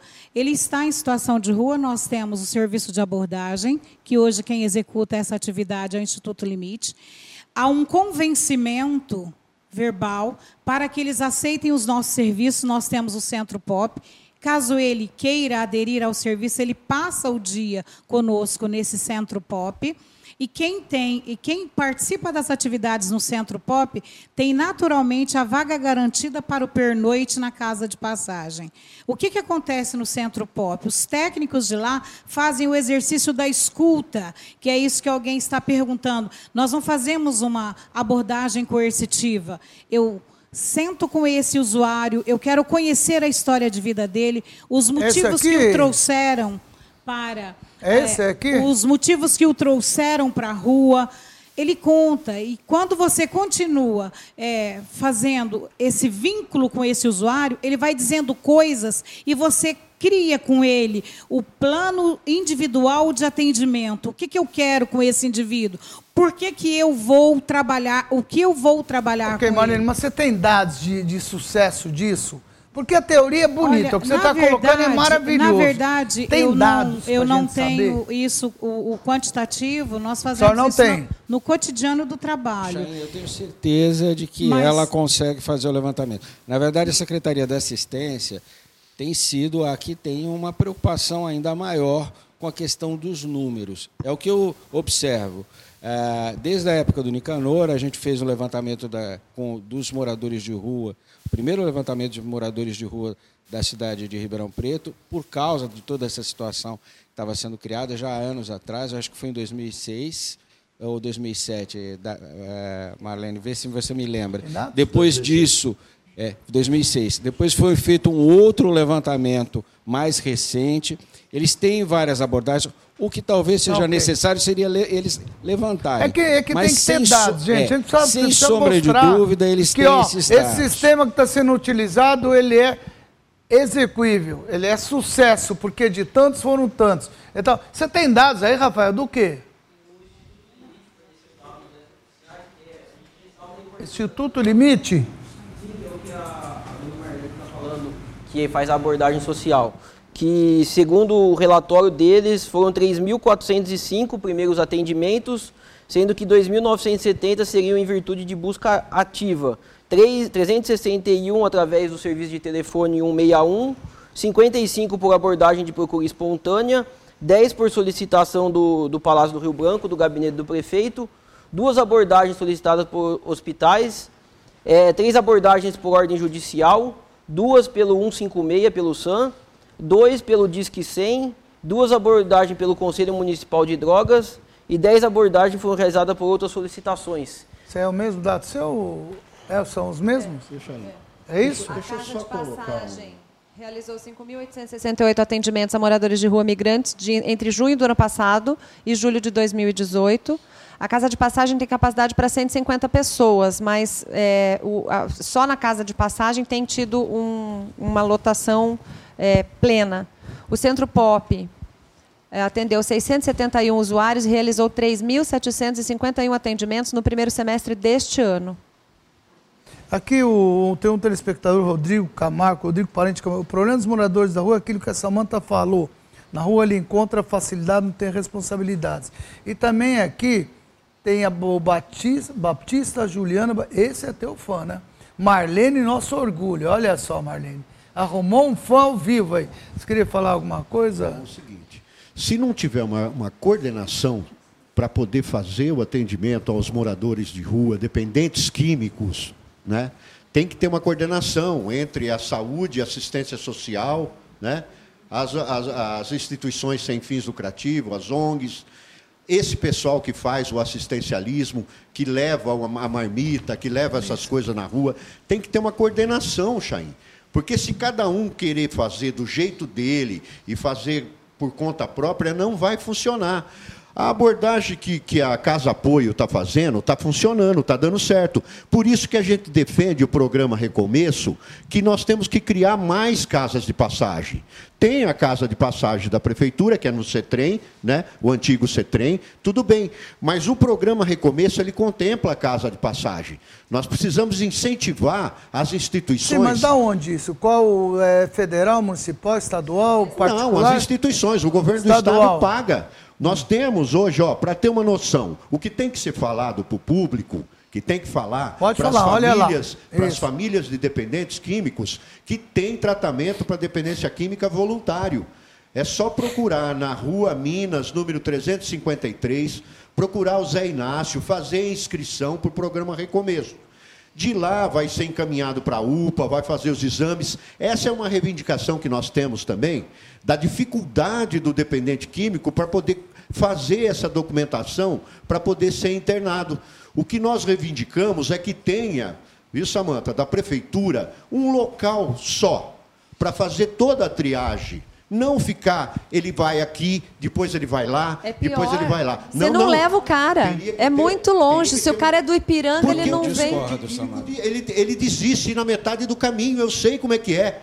O, o- ele está conseguindo uma taxa boa de internação porque ele leva o dependente químico. É isso mesmo? Isso. Você ter uma ideia, na Casa Solidária, hoje, é, em, em pouco mais de 30 dias, eu já acolhi mais de 30. O que, que eu faço? A gente acolhe essas pessoas conscientizando ela de que tudo é voluntário.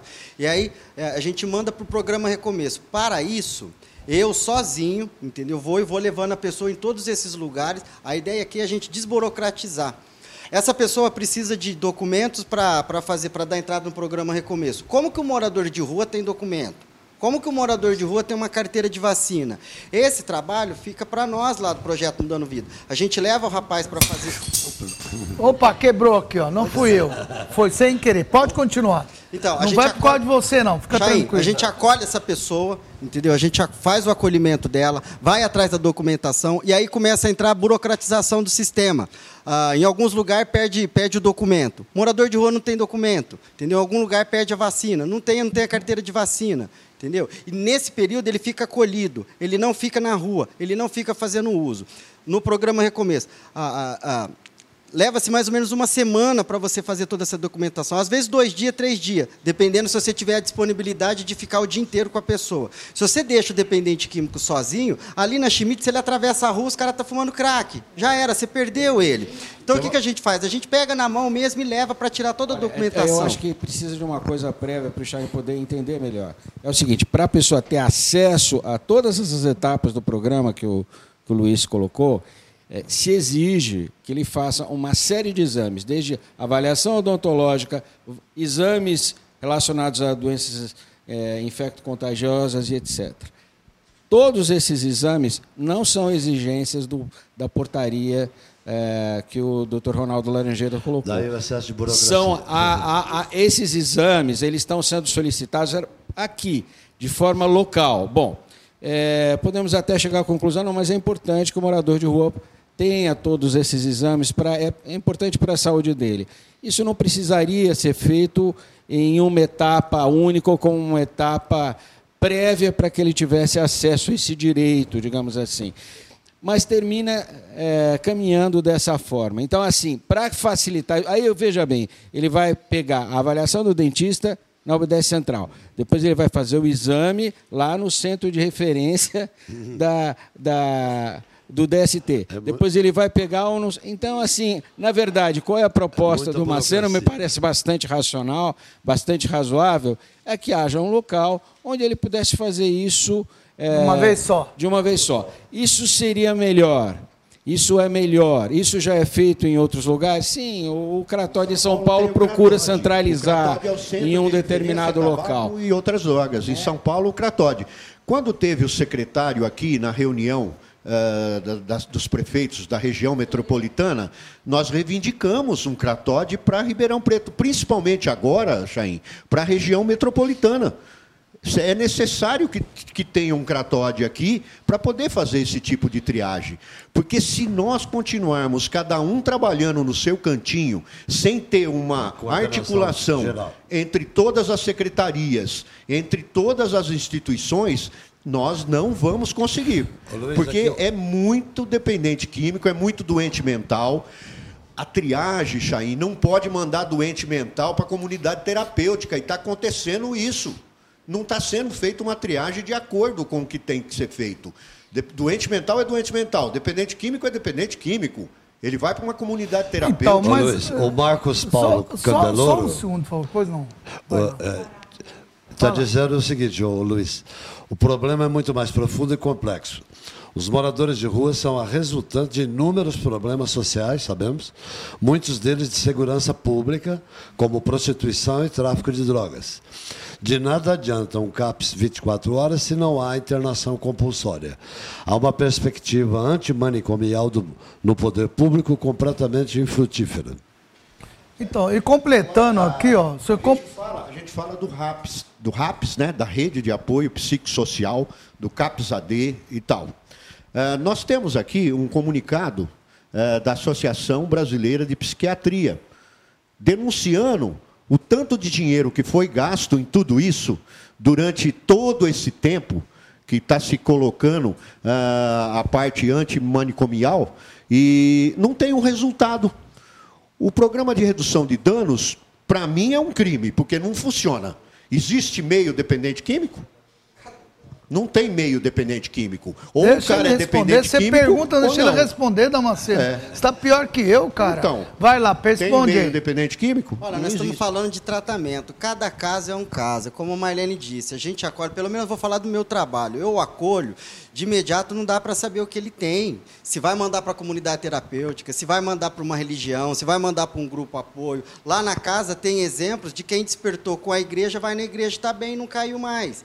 Tem gente que. A, a, maioria das pessoas vai para a comunidade terapêutica, volta e tem os índices de recaída que a gente vai trabalhando. É difícil, cada caso é um caso.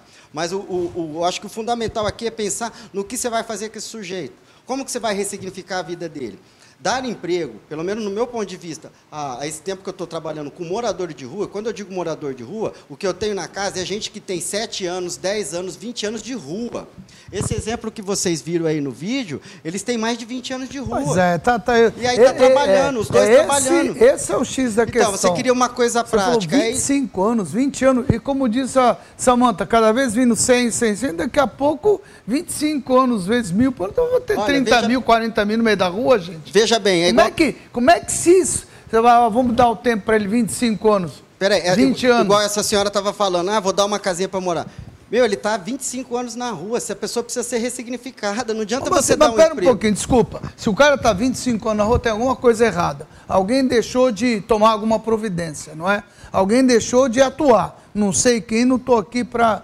Pra 25 anos não, é um negócio maluco, né, o Damasceno? E você, Damasceno, foi ex-presidente da Comad, Comad. Comad do Comad hoje que é, um é Conselho Municipal sobre Álcool e Drogas de Ribeirão Preto. É, hoje é o Marcos, presidente tá. do Comad. Tudo bem. E aí, o que, que Bom, você... Na presidência do, do, que do Comad, fez, que que nós, tá nós elaboramos, Chain, nós elaboramos o Promad. Ribeirão Preto tem o Programa Municipal sobre Álcool e Drogas. Existe Sei. esse programa. E aí? Está parado, nós mandamos para a Casa Civil há quatro anos, está lá parado até hoje. Porque Ribeirão Preto tem que ter um programa ah, então, municipal. Então tem, tem, tem que ter tem um problema. problema de falta de ação, pelo que você está falando. É, Se está parado é porque é falta de ação. Por isso que a gente fala, e, e, a gente fala com, com entusiasmo, que, de que Ribeirão Preto tem que ter uma coordenadoria de políticas públicas sobre álcool e drogas. Uhum. O Estado tem, o município tem que ter. Principalmente Mas não hoje, pode estar tá ligado lá com a Marlene? Tem que ter para coordenar não, as ações. Mas não pode estar tá ligado lá na secretaria coisa, da Marlene? O que perguntaram, o que perguntaram para nós, falaram assim: como é que vai ser feito esse trabalho? Da onde vai vir o dinheiro? Para que a gente possa acolher os moradores de rua, para que a gente possa internar, para que a gente possa fazer. Tem o FUNAD, em Brasília, que é o Fundo Nacional sobre Álcool e Drogas, é onde tem o dinheiro apreendido com, com traficantes, com tudo isso, esse dinheiro fica lá parado. O que Ribeirão Preto. Cá. Lógico. Marcos, você sabe disso? Lógico. Você nós tem precisamos de um projeto para Ribeirão. Se nós tivermos um projeto para Ribeirão, a gente vai até lá e traz o recurso. Marcos, é isso mesmo? Você que é o presidente hoje oh. e é coordenador de saúde mental da, da secretaria? É, eu, eu acho que uma coisa, é, eu queria só retomar um pouquinho é, da discussão, que eu acho que esse campo de álcool e drogas é um campo que realmente é, desperta muitas paixões, né, e que é atravessado por diferentes perspectivas. A gente tem que tomar muito cuidado para não ter um discurso é, é isso ou aquilo.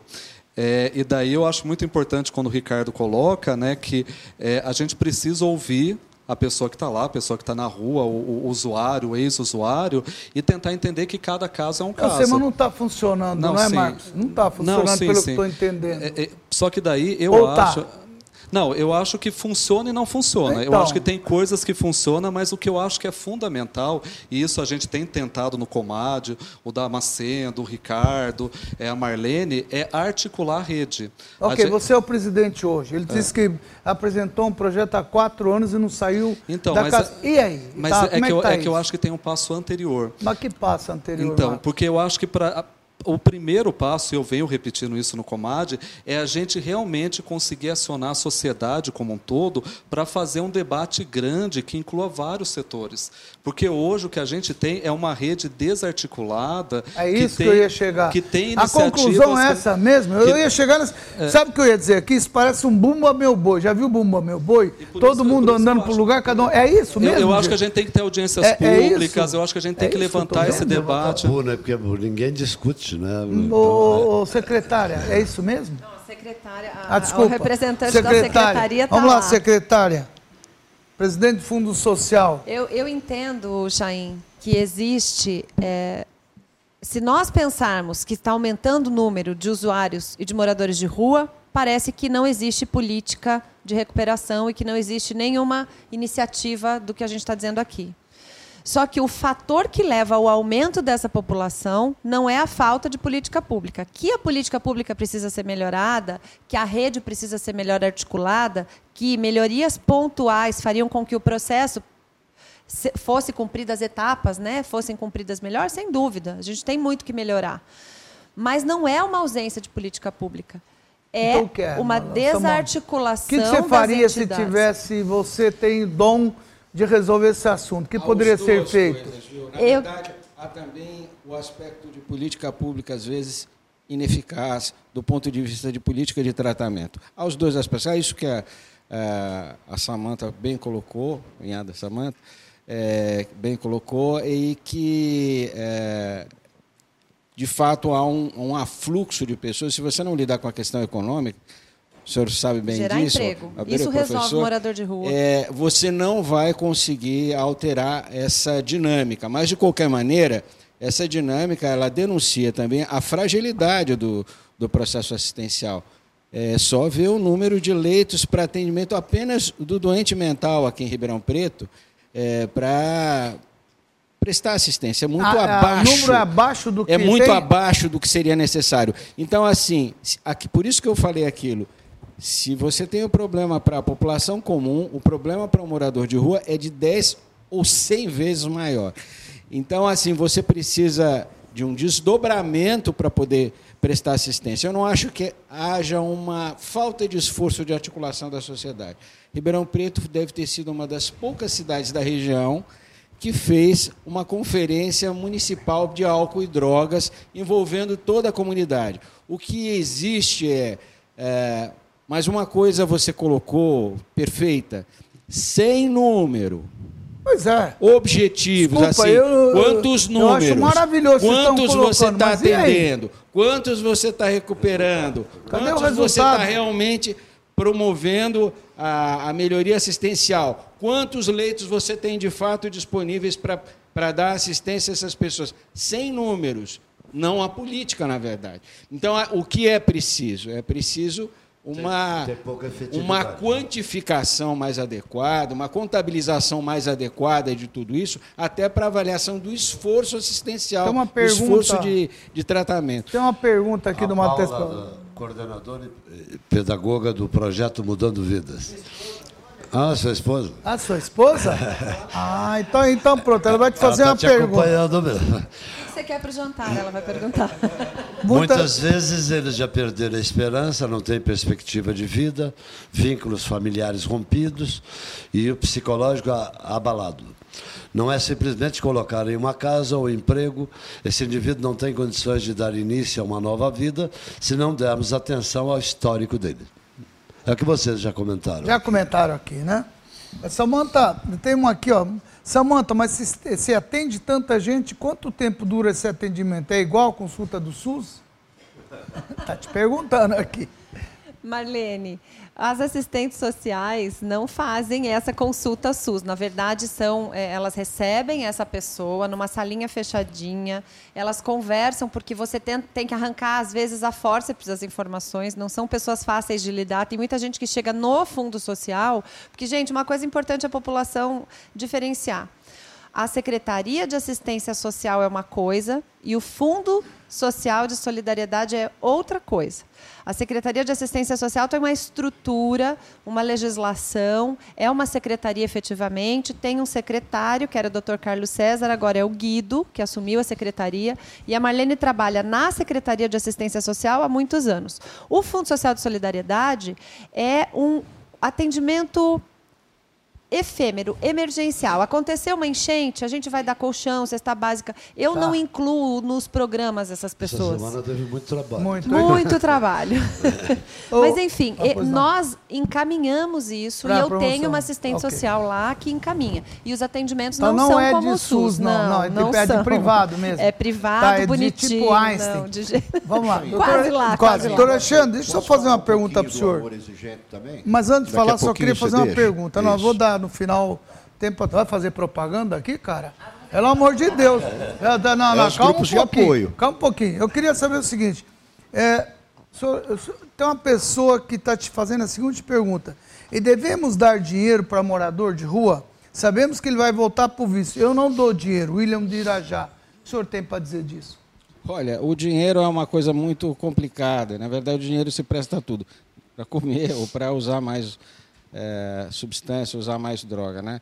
É, algumas dessas pessoas colhem dinheiro na rua em pontos fixos, às vezes para pagar dívidas com o tráfico. então são colocados ali em um ponto ou outro e tal para ir pegando uma então, para poder pagar dívidas que já tem. É muito tá complicado tá tudo isso. No, no mesmo item, moradores de rua têm invadido casas abandonadas na cidade para usar crack e furtarem furtam tubulação de cobre, de ar, de ar condicionado. É, é a mesma questão que você está falando. É, é a mesma dinheiro. questão. No caso dos fios de cobre. Aí, como diz é a Marlene, mais... é problema policial, né, Marlene? É, é um problema é. mais na esfera realmente criminal, porque é, ele vai vender para alguém e essas pessoas para quem ele vende, na verdade, centralizam operações. Doentes. Eles né? são doentes, eles não são ladrões, eles são doentes. Eles entram nessa por causa da compulsão que eles têm, a doença a dependência química, pessoal. É uma coisa muito complexa. Então nós temos que olhar para o doente é dependente é químico de uma outra forma. Por isso que eu falo de acolhimento. Nós temos que acolher essas Damasceno, pessoas. nós vamos concordar pela primeira vez nesse programa. Ele está doente. Eu também acho. Ele precisa ser tratado. É, eu também concordo que muitas pessoas, eu já vi casos de, é, de filho que rouba da mãe, do pai, coisas é para poder fazer é, comprar droga. Comprar então, droga. É uma pessoa ele, doente. Ele tem que manter o vício ali, é? dele, então ele acaba é fazendo isso. Se a mãe denuncia esse filho ou prende esse filho no quarto, direitos humanos para lá para condenar é. essa mãe. Então, por isso que eu sou a favor do tratamento voluntário, o tratamento involuntário e o tratamento compulsório. Isso aí está na lei. Tem uma lei que defende isso aí. O que nós precisamos é organizar Ribeirão Preto com a polícia, Fala com um o poder. É isso que eu ia te perguntar. Fala um pouquinho com é, o Poder Judiciário. Ela fala que não, você disse que me explica um pouquinho o que, que é compulsório se não tiver uma polícia do lado. É, como é que seria isso? O que, que você faria? O você compulsório é determinado pelo juiz. O juiz determina ah, a então, internação. Então, então, então, a, porta é, de entrada, a porta de entrada para os processos para tratamento involuntário e compulsório é a Defensoria Pública. Só, só, só que um, um, hoje a porta de entrada é a Defensoria não, só, Pública. Só internação é o tratamento compulsório. É nenhum, nenhum, nenhuma internação é, pode prescindir de um laudo médico circunstanciado. Não, isso é importante porque para a população saber que não é. De um laudo médico. É, ó, o, é importante fala, a população. Não, sim, não, não só. Um mas só pra, porque essa informação eu acho que é importante. É circunstanciado, tem que ter uma avaliação tá, médica. Eu, eu, é, não, que nome bonito esse. Não, vou, vou simplificar, vou simplificar. Isso, por favor. É, não existe o juiz não pode determinar uma internação se não tiver um médico que avalie a pessoa e fale, não, esse é um caso ah, para internação. Um, isso é importante para dizer que o juiz não pode fazer isso. Lado, se o paciente tiver dificuldade no acesso a essa a primeira avaliação, se a família encontrar dificuldades, por exemplo, para levar o doente, tudo fica mais complicado. Uhum. Então, assim, é, há um debate intenso com o setor, do setor judiciário, com o setor de saúde, no sentido de que isso seja feito de uma maneira um pouco mais rápida em várias cidades. Agora, é, há necessidade, pela lei, de sendo compulsório, é, de ser por determinação judicial. É, é, a Lei 10216, né, é de 2001, se eu não me engano. Tá ok. Deixa eu só colocar o seguinte. Que, que hora que termina o programa aí, ô, produção? 21 e 15 nós vamos. É aqui, é aqui você é a última que fala e primeira que apanha aqui hoje. E vai ser demitida hoje. Não, hoje ela tá indo bem, né? Não, hoje ela tá indo bem, tá indo bem. Tratando todo mundo bem, né? Eu queria, antes da gente partir para que cada um coloque o seu trabalho, tudo, é, chamar aqui, eu estava na hora da entrada, o Samuel. Ô Samuel, você é, vem aqui sentado do meu lado, já que o Cajuru não veio, vem você, que pelo menos está fazendo um bem aí, né? Pode, pode vir aqui por trás, Samuel, por favor, um pouquinho, sentar aqui. E vou dar que cada um possa falar um pouco do seu trabalho aí dentro desse tempo que a gente tem. Mas antes disso, é, olhem, olhem essa casa abandonada. O cara teve condição de bater uma foto, mostrar para mim, mandar aqui. É, é, olha o que craqueiros fizeram numa casa na rua João Penteado. Não é? Se vocês conseguirem colocar aí, coloca, senão. Sabe o que estou entendendo, gente? Eu não sei se vocês concordam, não, Marlene é, é, ouvindo vocês todos falarem, a gente que está aqui de fora, às vezes não tem noção do dia a dia. Tem que respeitar o que o, o, o Marcos colocou, o que o, o, o Ricardo está colocando, deve ter seus, sua dificuldade, o Damasceno está colocando, o que você está colocando. Eu entendo que está faltando algo de uma articulação, é o que você está acabando de falar, para que pudesse integrar eu não sei se seria na tua secretaria, aqui o trabalho, e utilizar esse trabalho maravilhoso que, que cada um faz. Que disperso, com né? boa, é isso, é isso, doutor. Eu não sei se, se é isso que eu estou entendendo ou não. É, na verdade, assim, é, é, além de todas essas dificuldades, não vamos prolongar aqui, existem, os, dentro da, das atividades de é, promoção de saúde, existe um, um debate acirrado que repete um pouco esse debate que nós temos nacional aqui.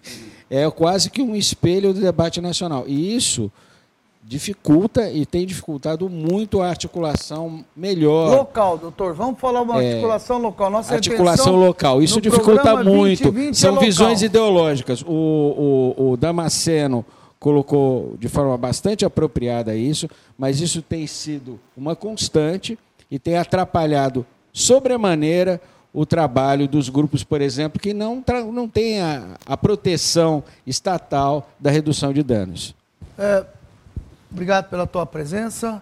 Eu, eu tive a oportunidade aí, você me colocou um pouco desse trabalho. Eu acho maravilhoso esse tipo de trabalho, totalmente favorável. Vamos colocar à disposição, porque é o que o Gilberto falou, estava falando agora, é, a Samanta está colocando falta trabalho para esse pessoal, né? Se esse pessoal tiver o que fazer, esse pessoal de fato tiver uma ocupação, com certeza eu acho que eles vão, não vão querer mais ficar morando na rua. Ou se, eu não sei se 25 anos, mas pelo menos esperar tanto tempo para poder socorrer uma pessoa dessa. Como disse bem o Damasceno, é doente, não é?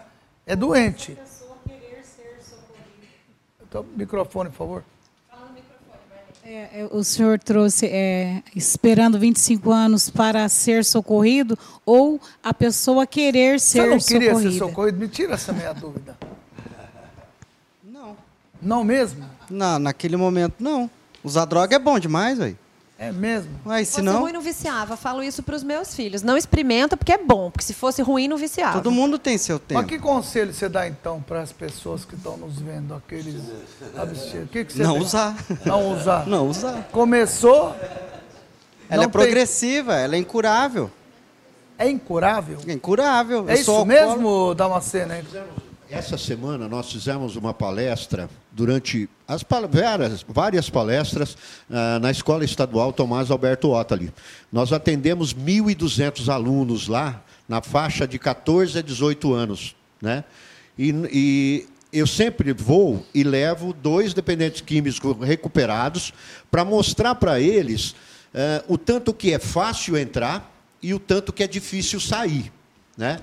E, e para realmente colocar para eles o problema da doença dependência química. Porque depois que se tornou um doente dependente químico, ele é vai ser difícil. doente o resto Deixa da vida. Eu... É uma doença crônica. Eu sei porque eu tenho um filho dependente químico. Hum. Hoje ele está bem. mas ele teve que passar por três internações.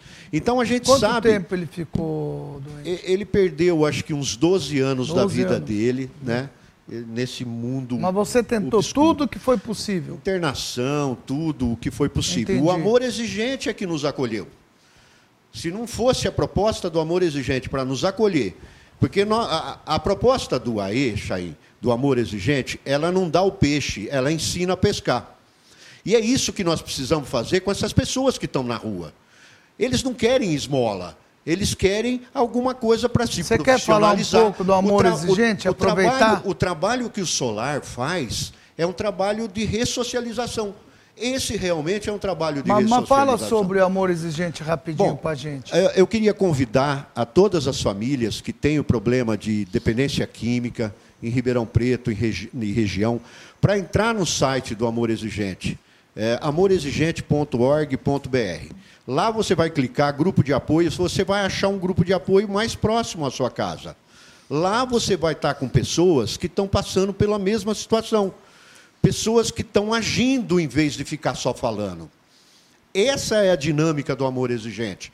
É colocar a família para agir, para ela procurar uma internação para o filho, para ela procurar algum sistema, alguma coisa que possa dar certo Isso na vida dela. Isso é gratuito para as pessoas?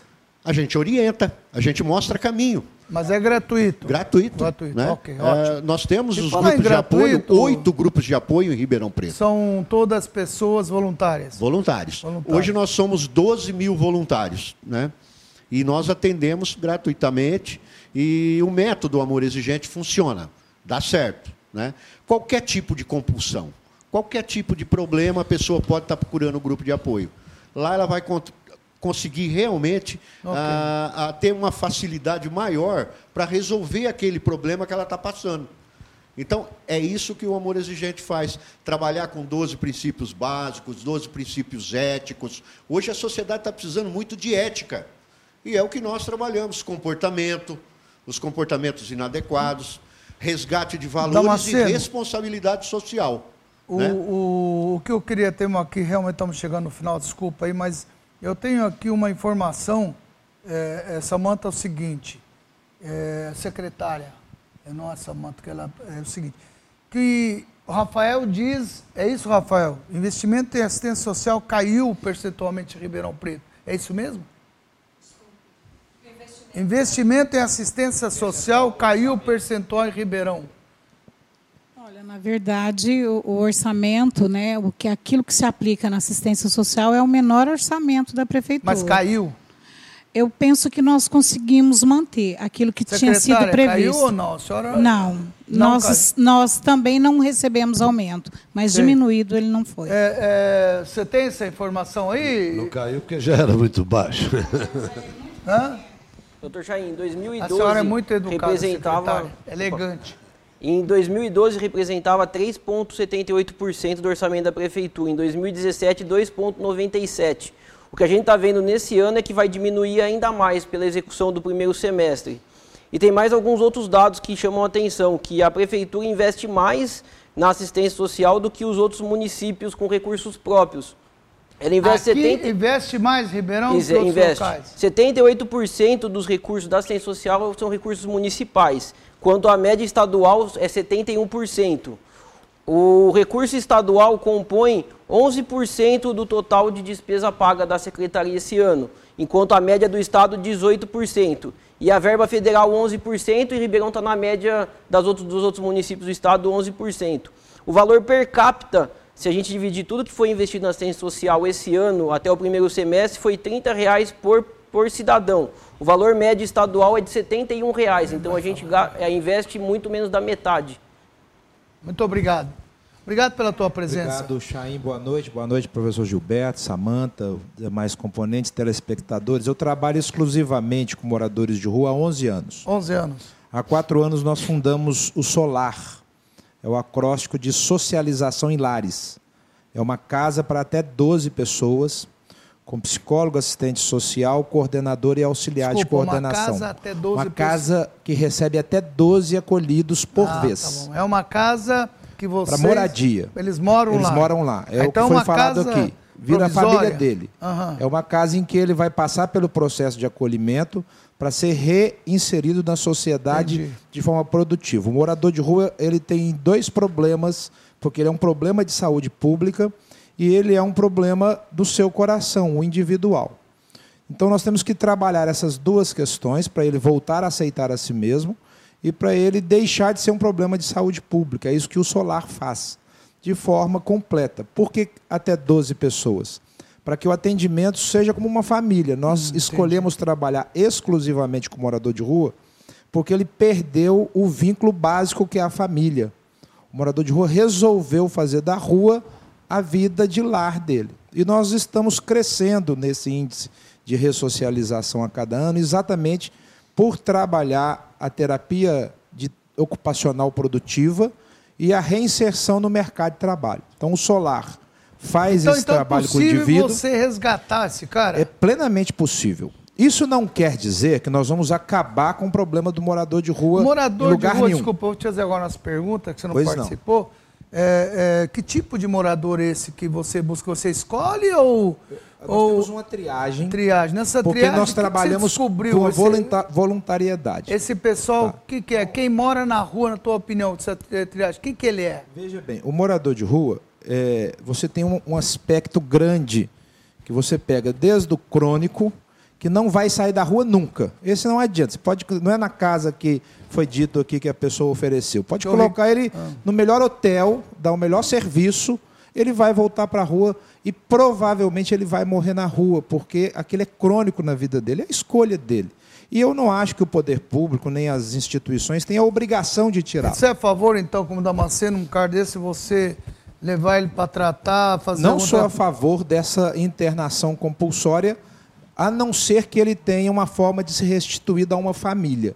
No caso do morador de rua, em que esse vínculo foi rompido, como foi dito aqui também, Muitas vezes a família não quer recebê-lo. Por exemplo, hoje eu tenho morando ah, comigo. Tem família que não quer receber? Vários não querem. Eu é tenho mesmo? hoje morando dos meus ressocializados seis que a família não quis receber por vários fatores. Às vezes porque criou problema demais e a família não acredita mais que ele vai é, trazer uma solução para dentro de casa. Por isso que o trabalho realmente é complexo, mas tem solução. Quando foi dito aqui que é um problema incurável, não quer dizer que não seja resistível. É, é isso que eu quero entender. É, é um problema ele incurável. É incurável. Não, é, é um problema 25, porque olha, não adianta que ele mantém eu fico o meio vício. perdido aqui um pouco com Não, ele, ele mantém o problema do vício. Ele mantém o problema do vício dentro dele, mas é plenamente resistível. Tanto é que nós temos um caso aqui na mesa.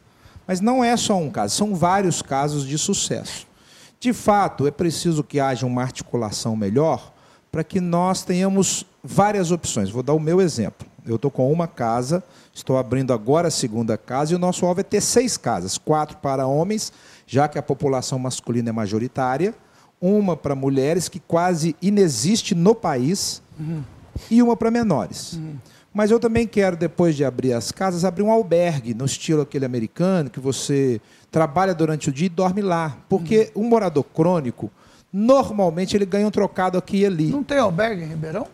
É, não, tem o C-Trem. Desse tipo, não. Em que ele chega, entra, dorme, sai seis, sete horas. Então, esse é o nosso alvo, esse trabalho que nós estamos fazendo e vamos chegar lá, estamos caminhando. Para isso, a gente tentou, e é o nosso alvo, fazer um trabalho autossustentável. Então era isso que você ia falar é aqui isso do, que eu ia falar. Do, do, do, do café. Do café, é. perfeito. Não que eu não queira receber verba pública. É óbvio que se a verba pública vier, eu vou achar ótimo. Não sei o que você falou, olhou para é, mim. Não, é, a verba Ela pública. está aqui verba hoje, pública. presidente não, não, não. do Fundo Social Solidariedade. Voluntária que não Aí. tem verba do, do orçamento. Então, o que, que acontece? Nós criamos uma alternativa é, quando a crise chegou aqui no nosso país, chegou para todo mundo, chegou para as instituições sociais também.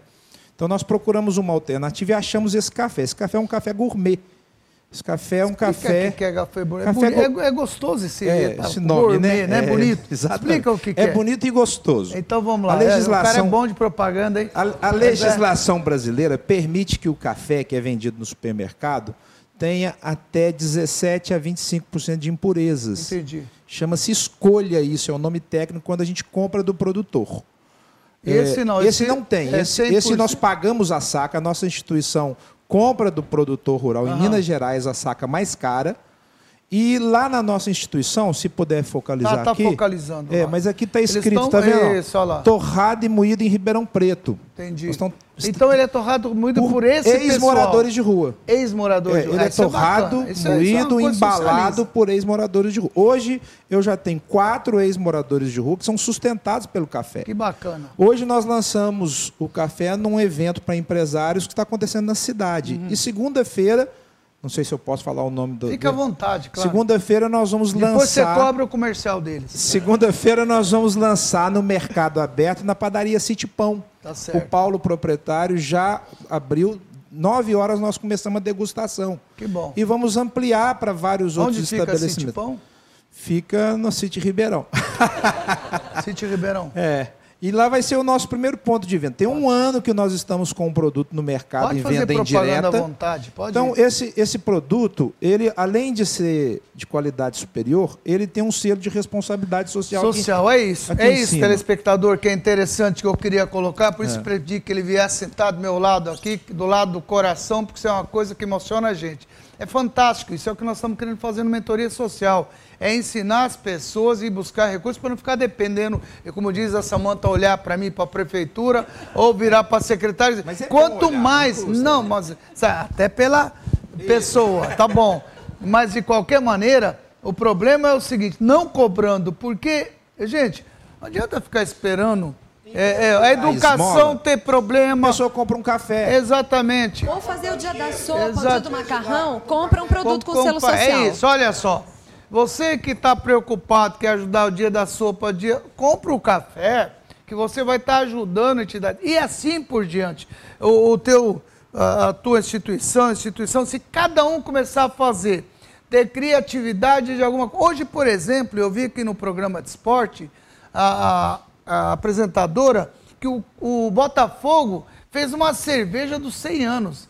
E fizeram isso e vão vender, e vai vender todo botafoguense vai comprar e guardar isso, não vai tomar. Quer dizer, gente, é criatividade, tem que criar atividade, não é? mais um marketing? Claro, fica à vontade. Estamos em negociação com o Ribeirão Shopping agora, para o Ribeirão Shopping dar de brinde para os lojistas dele e os parceiros. Talvez eles vendo agora, eles vão aprovar mais rápido. Mas já falei para você né? que nós vamos também fazer em cápsula, né? Então, e para a nossa entidade vai aqui, perfeito. Para a nossa entidade que nós temos aqui no Mentoria Social, nós vamos fazer é, cápsulas para poder fazer também gourmet aqui da região também. E outro faz aqui, ó. Tá aqui, ó, do Botafogo, uma coisa fantástica, ó. Não pode entregar para aquele pessoal cerveja, não pode, né? Nem para o meu. Não é, pode. Exatamente. É. Esse okay. Não é um, bo, não é um bom produto para é esse programa. Para esse programa não é um bom produto. Eu estou é. usando como exemplo só. Tá bom, então, ó. Então, ó, tá escondido e vamos tomar água que o Chain acabou de quebrar aqui. Não, mas vamos por. Eu acho que toda ação é bem-vinda. É o marketing que a gente está acabando de colocar é uma maneira que tem tudo a ver com o que a gente está fazendo aqui. Isso é, é fascinante. E nós estamos fazendo esse mentoria social, pegar quase 40 entidades, para ensinar eles a fazerem isso, para ser autossustentável, para não ficar dependendo de favores ou de fazer isso, fazer aquilo. É óbvio ensinar, que o poder público. Pescar, não, mas sim, essas entidades. Aqueles que não têm acesso a essas entidades, que estão na rodoviária jogados, sim, o poder público ter tempo e condições para não ter que atuar em todo segmento. O que eu vejo é um pouco de, não sei se vocês concordam, aqui um faz isso, outro faz aquilo, outro vai para dar lavada, então precisa ter uma... Já começou a construção da rede. Isso já está sendo feito dentro tá, da sociedade. Marlene. Fala um pouco aí, Vanessa. Se vende melhor que ele, Vanessa. Você é uma pessoa tão simpática. Nós, nós preocupados, é, preocupados com isso, é, envolvemos também a sociedade civil com relação à pessoa em situação de rua. Nós mapeamos quais são as instituições, as organizações da sociedade civil que ofertam alimentos aqui na cidade de Ribeirão Preto. E nós estamos fazendo de forma centralizada aqui na Avenida Bandeirantes, acho 235, nós estamos é, inaugurando a Casa Solidária porque as... O que, que é a Casa Solidária? As organizações da sociedade civil ofertavam de forma indiscriminada é, alimentação às pessoas que estavam em situação de Tá. rua. Agora, de uma forma organizada, elas vêm até é, os grupos de pessoas em situação de rua e os convida para o almoço, para o jantar, Que nem nessa aquele, casa solidária. aquela fila que fica direto, como é que chama lá? Da... Bom prato? É, Quanto que é? então- Um real. Um real. Olha, na só- verdade- Eu, eu deveria ir, porque o que eu vejo lá. de aluno meu indo lá, é, alunos que de condições, isso que eu fico um pouco chateado, sabe por É. quê? Vai gente que não tem nada a ver, não é? Aquele pessoal que precisa, acaba tanta fila, quer dizer, esse, esse que está errado. É, você faz... Consciência social. É isso aí. Falta é isso que falta. consciência social. Só, só, você tá pior que o Damasceno também, não. cara. É porque eu cheguei no Os final. dois aqui Eu não vou cheguei- fazer um programa eu cheguei- só para eu você. cheguei no apagar então pode falar, luzes. pode falar, pode falar. Fizeram eu, uma pergunta. eu gostei do teu programa, do teu programa, então deixa você falar. Eu fizeram uma pergunta que o, o doutor Alexandre respondeu sobre a esmola. E essa pergunta é importante voltar, porque quando nós começamos se o trabalho. esmola Quando a gente começou o trabalho, a primeira coisa que a gente fazia era dar documento para o nosso acolhido. Eh, Depois ele saía e a gente descobriu que uma carteira de identidade na mão de um traficante vi- vi- eh, vale 15 reais. Normalmente as pessoas, como elas ainda estão presas na dependência, elas vão pegar o dinheiro, não quer dizer que são todas, obviamente, é reducionista falar isso, mas muita gente vai usar a esmola para droga. Então, se a pessoa puder fazer um ato, ah, não tem um café, então compra o salgado. Vai ali, para o que está fazendo, vai, compra um prato de comida. Pergunta se a pessoa quer alguma coisa, porque o dinheiro não é prudente que se faça isso. As É, ações são fundamentais nesse Nós sentido. temos dois assuntos aqui. Um, Gilberto, que, o, que um telespectador eh, É. sugere um programa, né? Para falar de drogas nas escolas drogas e prevenção. escolas. É isso. Um novo Mas programa. esse, esse sobre moradores de rua está interessante. E acho que com menos prédios abandonados no centro, menos moradores. Mas aí pergunto, para onde eles vão? Problema sério. É e problema. aqui, tem aqui, ó, nós É, temos hoje interessante aqui, 18 prédios abandonados, abandonados Ah, ocupados por moradores de, de rua. É isso mesmo? 18 prédios abandonados? Deve ter até mais. 18, acho que é uma conta Muito pequena. é, modesta. O que a gente percebe é que há também, nessa migração que existe, de mais de 20 pessoas por dia que chegam em Ribeirão Preto, existe um mercado paralelo, e aí rende outro programa, mas só para constar, de comércio de invasões. Ambulantes. Não, fora os ambulantes, comércio de invasão. Como Ribeirão Preto teve, montou um programa habitacional social, está tentando correr atrás disso, opa, vai ganhar a casa. Chama a galera e vamos invadir. Entendi. Então nós temos aí, isso é um outro problema, que isso acaba virando morador de rua muitas vezes, porque o, o, o, o- quem fomenta essas invasões vende um peixe, É, às vezes a pessoa chega aqui, há uma desocupação e as pessoas não têm como voltar para casa. Então isso é um outro problema social gravíssimo. Eu queria colocar, ô, Chay, Tem uma questão importante. Quando a pessoa, quando a pessoa coloca a vida dele em risco ou a vida de terceiros, tem que ter uma intervenção. É, é E a pergunta intervenção- aqui, A é- intervenção é, é- é o tratamento involuntário. Tem que ter, isso tem que existir. A pessoa que não está se identificando por razões óbvias, mas ela está dizendo o seguinte, que ela tentou internar o seu irmão e aí foi indicado que ela devia eh, frequentar reuni- reuniões do CAPS e que a demora é tamanho, a burocracia é enorme e que o, o irmão vende as roupas do corpo para comprar drogas. E se, se se esse processo não pode ser eh, agilizado, Bom, tem alguns você que comentou. aceitam o tratamento ambulatorial. Nós somos a favor também do Igual tratamento ambulatorial. né? Lógico. É, a pessoa que, que se compromete a fazer o tratamento ambulatorial, ótimo.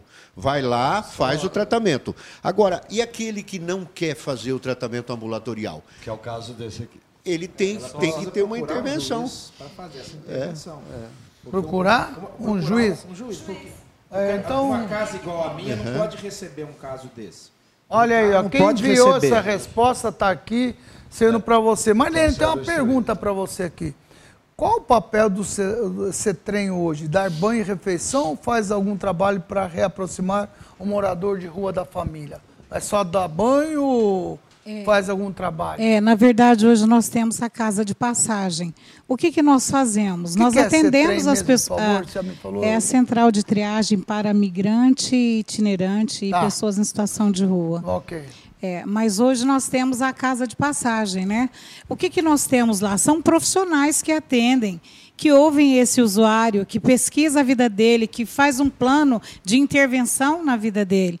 Esse é, é a nossa forma de trabalhar. Não temos outro modo de atendimento. É, é, como eu disse, a nossa escuta ela é qualitativa. Aquilo que eu ouço da vida do, do nosso usuário, eu tenho que tomar uma decisão frente àquilo que eu estou então, ouvindo. Vocês fazem trabalho Organizamos sim a vida desse usuário a partir das necessidades dele, com aquilo que ele coloca.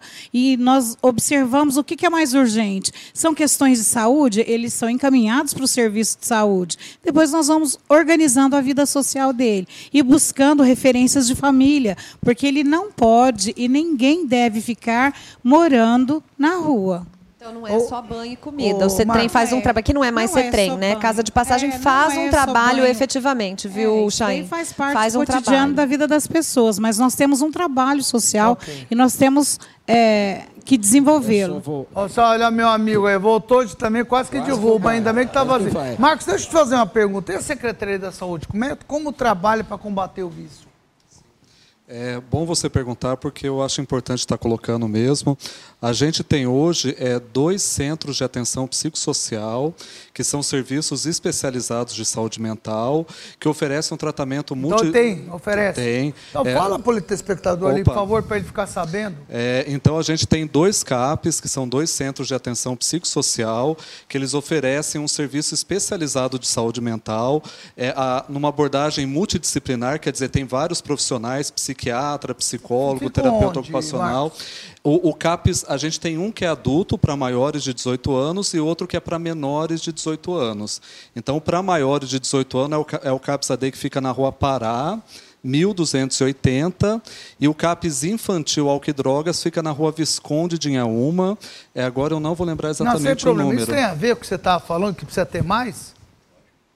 É isso que você estava falando aquela hora? Tem que ter mais caps. Tem que ter mais caps. E nós temos que equipar eles Sim. mais. Ah, tem o equipamento equipado? deles, o equipamento deles é pouco. Eu gostaria de dar uma sugestão. Claro. Eles não. precisam de mais equipamento, mais psiquiatras, mais psicólogos, mais equipe, não porque que o CAPS seja inviável e infrutífero. Mas um trabalho igual que eu faço, talvez igual que o Ricardo faz, é mais barato que um CAPS, atende mais tempo do que um CAPS e gera uma reinserção social que o CAPES não tem o objetivo é, por lei de fazer. Eu, eu, acho que a é... minha sugestão, a, sugestão a minha sugestão é que a prefeitura trabalhasse CAPES pra... é prefeitura ou estado? CAPES é, é prefeitura. Prefeitura? É. Que a prefeitura trabalhasse para que estas iniciativas, que são in iniciativas da sociedade civil, é, usassem um pouco desse recurso porque o nosso trabalho tem um é índice... pequeno, o recurso lá... Mas, mas veja a Marlene, bem... tadinha, ela não, não quis nem falar. Você não está entendendo. O, o, que gasta com CAPS, talvez dê para montar dois solares. O, com um índice muito Câmara, maior. Chaim. A Câmara, nossa, Câmara de Vereadores, nós tentamos mandar projeto para que Aliás, as... tinha uma vereadora hoje o que, que aconteceu com a Glaucia? passou a Glaucia está com problema é. de garganta. Ah, está com problema de garganta. Melhoras para a vereadora Glaucia. Eu acho que ela está fugindo. Eu... Ô, Glaucia, eu acho que você está fugindo do meu programa, viu, Glaucia? Não, ela está ruim. É a segunda tá vez, hein, Glaucia? Viu, Chain? Mas a Câmara é. tinha que aprovar, Chain, que as organizações sociais pudessem trabalhar em saúde e em assistência social. E Ia ficar mais barato. Pergunta para os vereadores. Ô, presidente Ô, da Câmara. Isso, boa. Ô, Igor, tá aqui uma pergunta para você de fato, realmente não tem sentido não aprovar não, não uma ação dessa. Desculpa. São 27 vereadores que deveriam ter um pouco de sensibilidade, deveriam estar eles aqui discutindo com a gente, né? Porque o problema também Damasceno, pelo amor de Deus, não obrigar você. o Ricardo, deixa, deixa o Xaí não deixa a gente falar, você, você já viu? De, você, você me corta, cara. Eu treino o dia inteiro para vir aqui falar, fica aquela lá pulando ao horário, ao horário, estou dando mais tempo para você então, poder falar. Você tomou... Nós precisamos aproveitar então o tempo. vai, aproveita e fala. Então, ó, o seguinte... Eu estava dando uma bronca aos vereadores... Essa ação, essa ação para dependência química, ela tem que ser uma ação partida do Executivo. O Executivo tem que fazer essa ação. Por isso que a gente reivindica a, a, coordenadoria de políticas públicas sobre álcool e drogas em Ribeirão Preto, porque essa coordenadoria vai unir todas as secretarias. Você estaria onde, essa coordenadoria? A coordenadoria, a, a, a, prefeitura tem que instalar uma coordenadoria. Com Assistência pouco recurso se saúde, faz né? para coordenar esse trabalho. Tem que ter uma coordenação. Outra coisa, o recurso nós vamos buscar. Tem recurso, tem recurso federal, tem recurso estadual. A gente pode trazer um trabalho que nem o Solar faz tem que ser incentivado. Okay. Isso tem que criar mais oportunidade para que se faça mais. Trabalho que nem a República, a Casa de Passagem, isso precisa ser o incentivado. Mas você concorda que uma parceria entre o poder público e as, as organizações sociais seria perfeita nesse caso? É isso. Lógico, é isso nós temos que incentivar, que nós temos que incentivar as instituições a abrir essas... Ela funciona. Tem uma coordenação estadual. Que funciona com a Secretaria da Justiça, ah a Secretaria da Assistência Social e a Secretaria da Saúde juntas. É o COED. Coordenadoria é. Eh, de Políticas Públicas sobre Álcool e Droga do Estado de São Paulo. Eles estão sempre aí tem que junto com a gente. ou a região metropolitana. Samanta, tem aqui uma pessoa, deve ser fã aqui, viu? Porque boa noite. Eduardo Barbosa louva o trabalho do Fundo Social através da Samanta Nogueira Marlene Marques pela Secretaria de Assistência Social e Ricardo Tostes. Eu vou olhar que deve ser funcionário. Quem? Como lá. chama? Eduardo Barbosa. Não conheço, mas obrigada, Eduardo. É Zé, Eduardo. É, aqui falo assim: se fizermos uma campanha nos semáforos do município de não doação, vai melhorar muito, pois eles criam dificuldades para terem facilidades. Melhora muito. Tinha é uma isso. plaquinha numa cidade que eu fui, que no sinaleiro a plaquinha era assim: não dê esmolas, dê para o FAS, que é o Fundo de Assistência Social, que o FAS faz por você. Acabou a esmola na cidade. Pronto, olha aí. Pois não, você, você pode falar que você falou pouco. Não passa para o lado de cá, pelo amor de Deus. Por favor, Fala você. Não, eu só queria fazer uma propagandazinha do meu projeto, hum. né, que é o projeto Dando Vidas. É, convidar a Samanta. Eu acho que com esse lance da rede, eu acho que a gente pode articular, porque uh, eu falo que estou perdendo muito para as drogas, porque a gente acolhe a pessoa em situação de rua, leva para o tratamento. Só para frisar aqui, eu só acolho dependente químico e alcoólatra. Leva para o tratamento, ele fica ah, não seis... tem nada a ver com morador de rua? Não, morador de rua, mas Desde só de... ele dependente, dependente químico. E como é que você descobre se ele é ou não? É porque eu sou, eu sei quem é. você é ótimo, sabia? Aí, obrigado. Você é, você é Puf, genial, é adoro é verdade, isso. É verdade, Quem era para estar aqui era minha esposa. Eu sou mais do campo mesmo, acolher Mas essas pessoas. Mas você tá certo, você tem que... Ó, só só para dar um exemplo, hoje mesmo, ontem de ontem eu acolhi um rapaz de situação de rua há quatro meses. Por isso que é interessante o que a Marlene estava falando. E aí ontem ele estava lá na casa, então a gente tem as roupas de doações, ele pegou as roupas, todo mundo deu ali, supriu ele, tomou um banho e tal. E ele falando, falou, ah, precisava lá pegar minha roupinha que está lá na, na, perto do campo do Botafogo. Foi a primeira vez que eu fui ali no entorno. Aí hoje, como eu nem fui para a faculdade, tive que ficar correndo, que internei duas pessoas, tive que levar para a comunidade terapêutica. Aí ele falou, vamos lá pegar. Aí fui com o carro, né? Ele estava todo preocupado com as coisinhas dele, choveu. E ele estava vivendo naquela mata do lado do Botafogo. Estava vivendo lá no mato. Na hora que eu parei o carro assim, ele foi lá no mato catar os pertences dele. Há quatro meses. E aí, puxando as informações, ele tem família, ele tem dois filhos, mas há quatro meses ele não fala com a família. E agora eu propus para ele, como ele vai se internar. A família dele daqui? A família daqui de Ribeirão. Ele não explicou por que, que não fala com a família? Tem alguma explicação? Mas aí, aí é, cada então, caso é um coisas, caso. Então, né? as coisas que Quando ele são... vai para a rua, e a, o primeiro sentimento que ele tem é de vergonha. Vergonha, exatamente. Então ele não quer mais entrar em contato porque ele tem vergonha.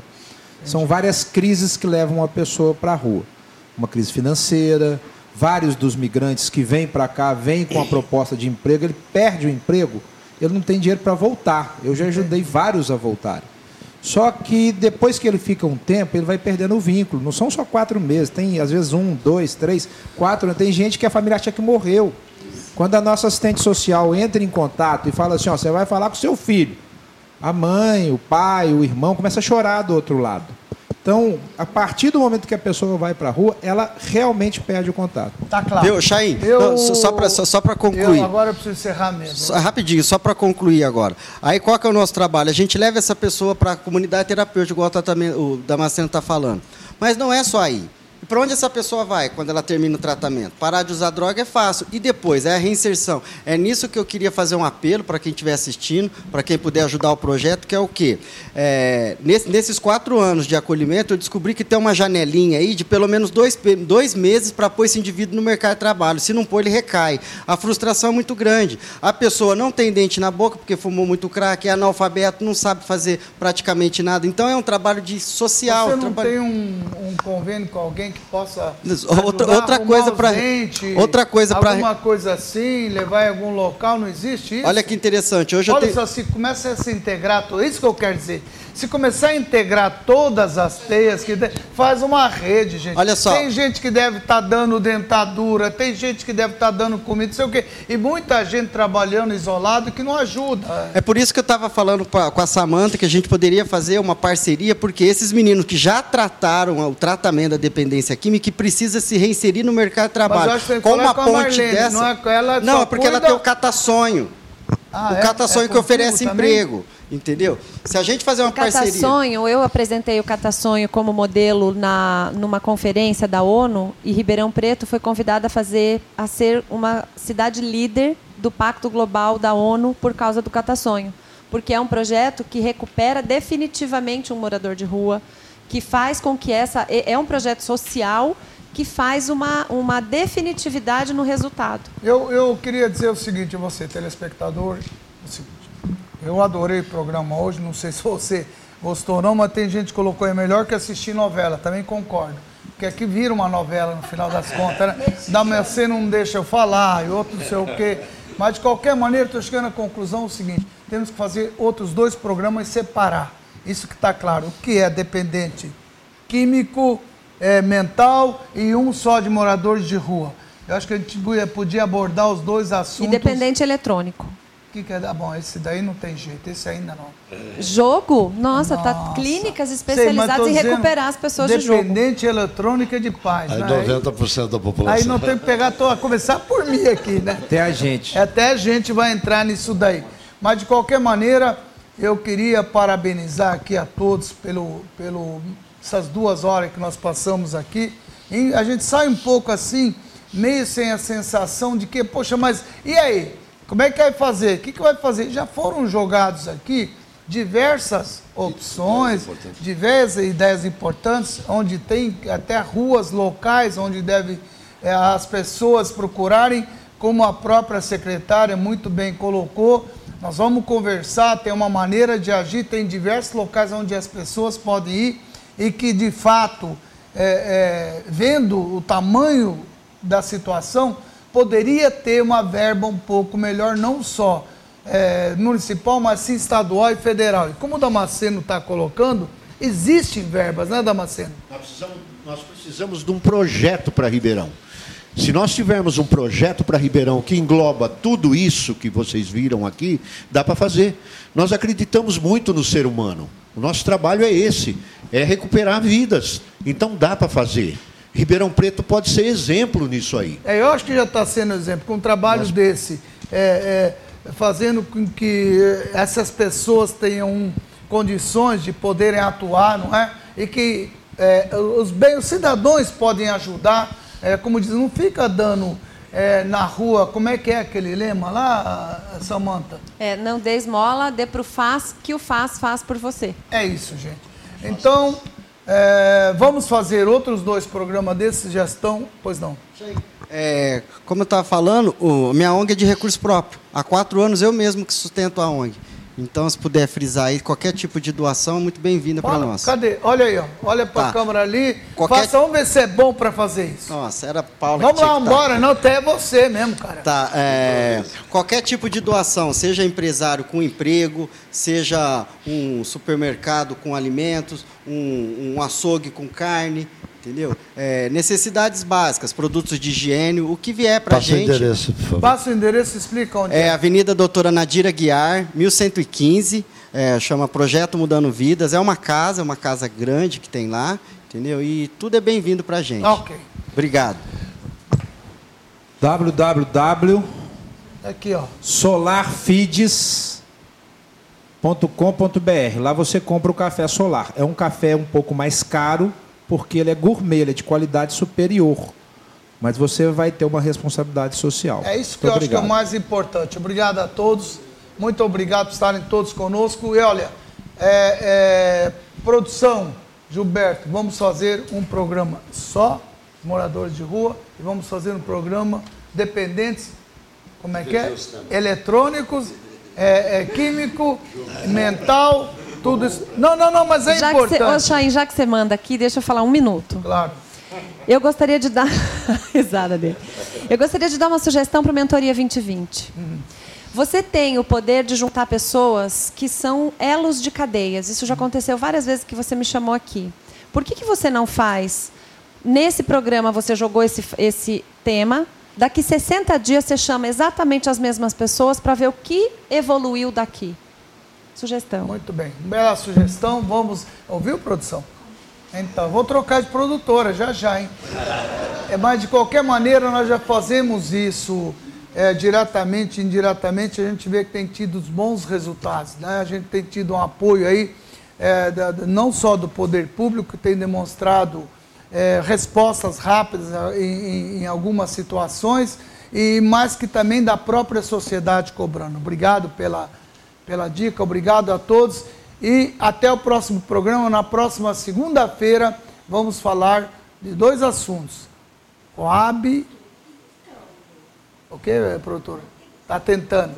Coab e IPM para ver os resultados disso. Então, pedimos para que os responsáveis possam vir aqui é, explicar para a população como nós fizemos hoje, para poder explicar, orientar. Esse é o nosso intuito. Não é é, é, criticar, não é ficar, que, que bem colocou a secretária, é, Fundo de Solidariedade, secretaria, presidente, presidente, presidente colocou para que tenha uma resposta daquilo, para que tenha uma solução, e a nossa meta é buscar soluções. Obrigado, boa noite a todos, até o próximo programa Mentoria 2020.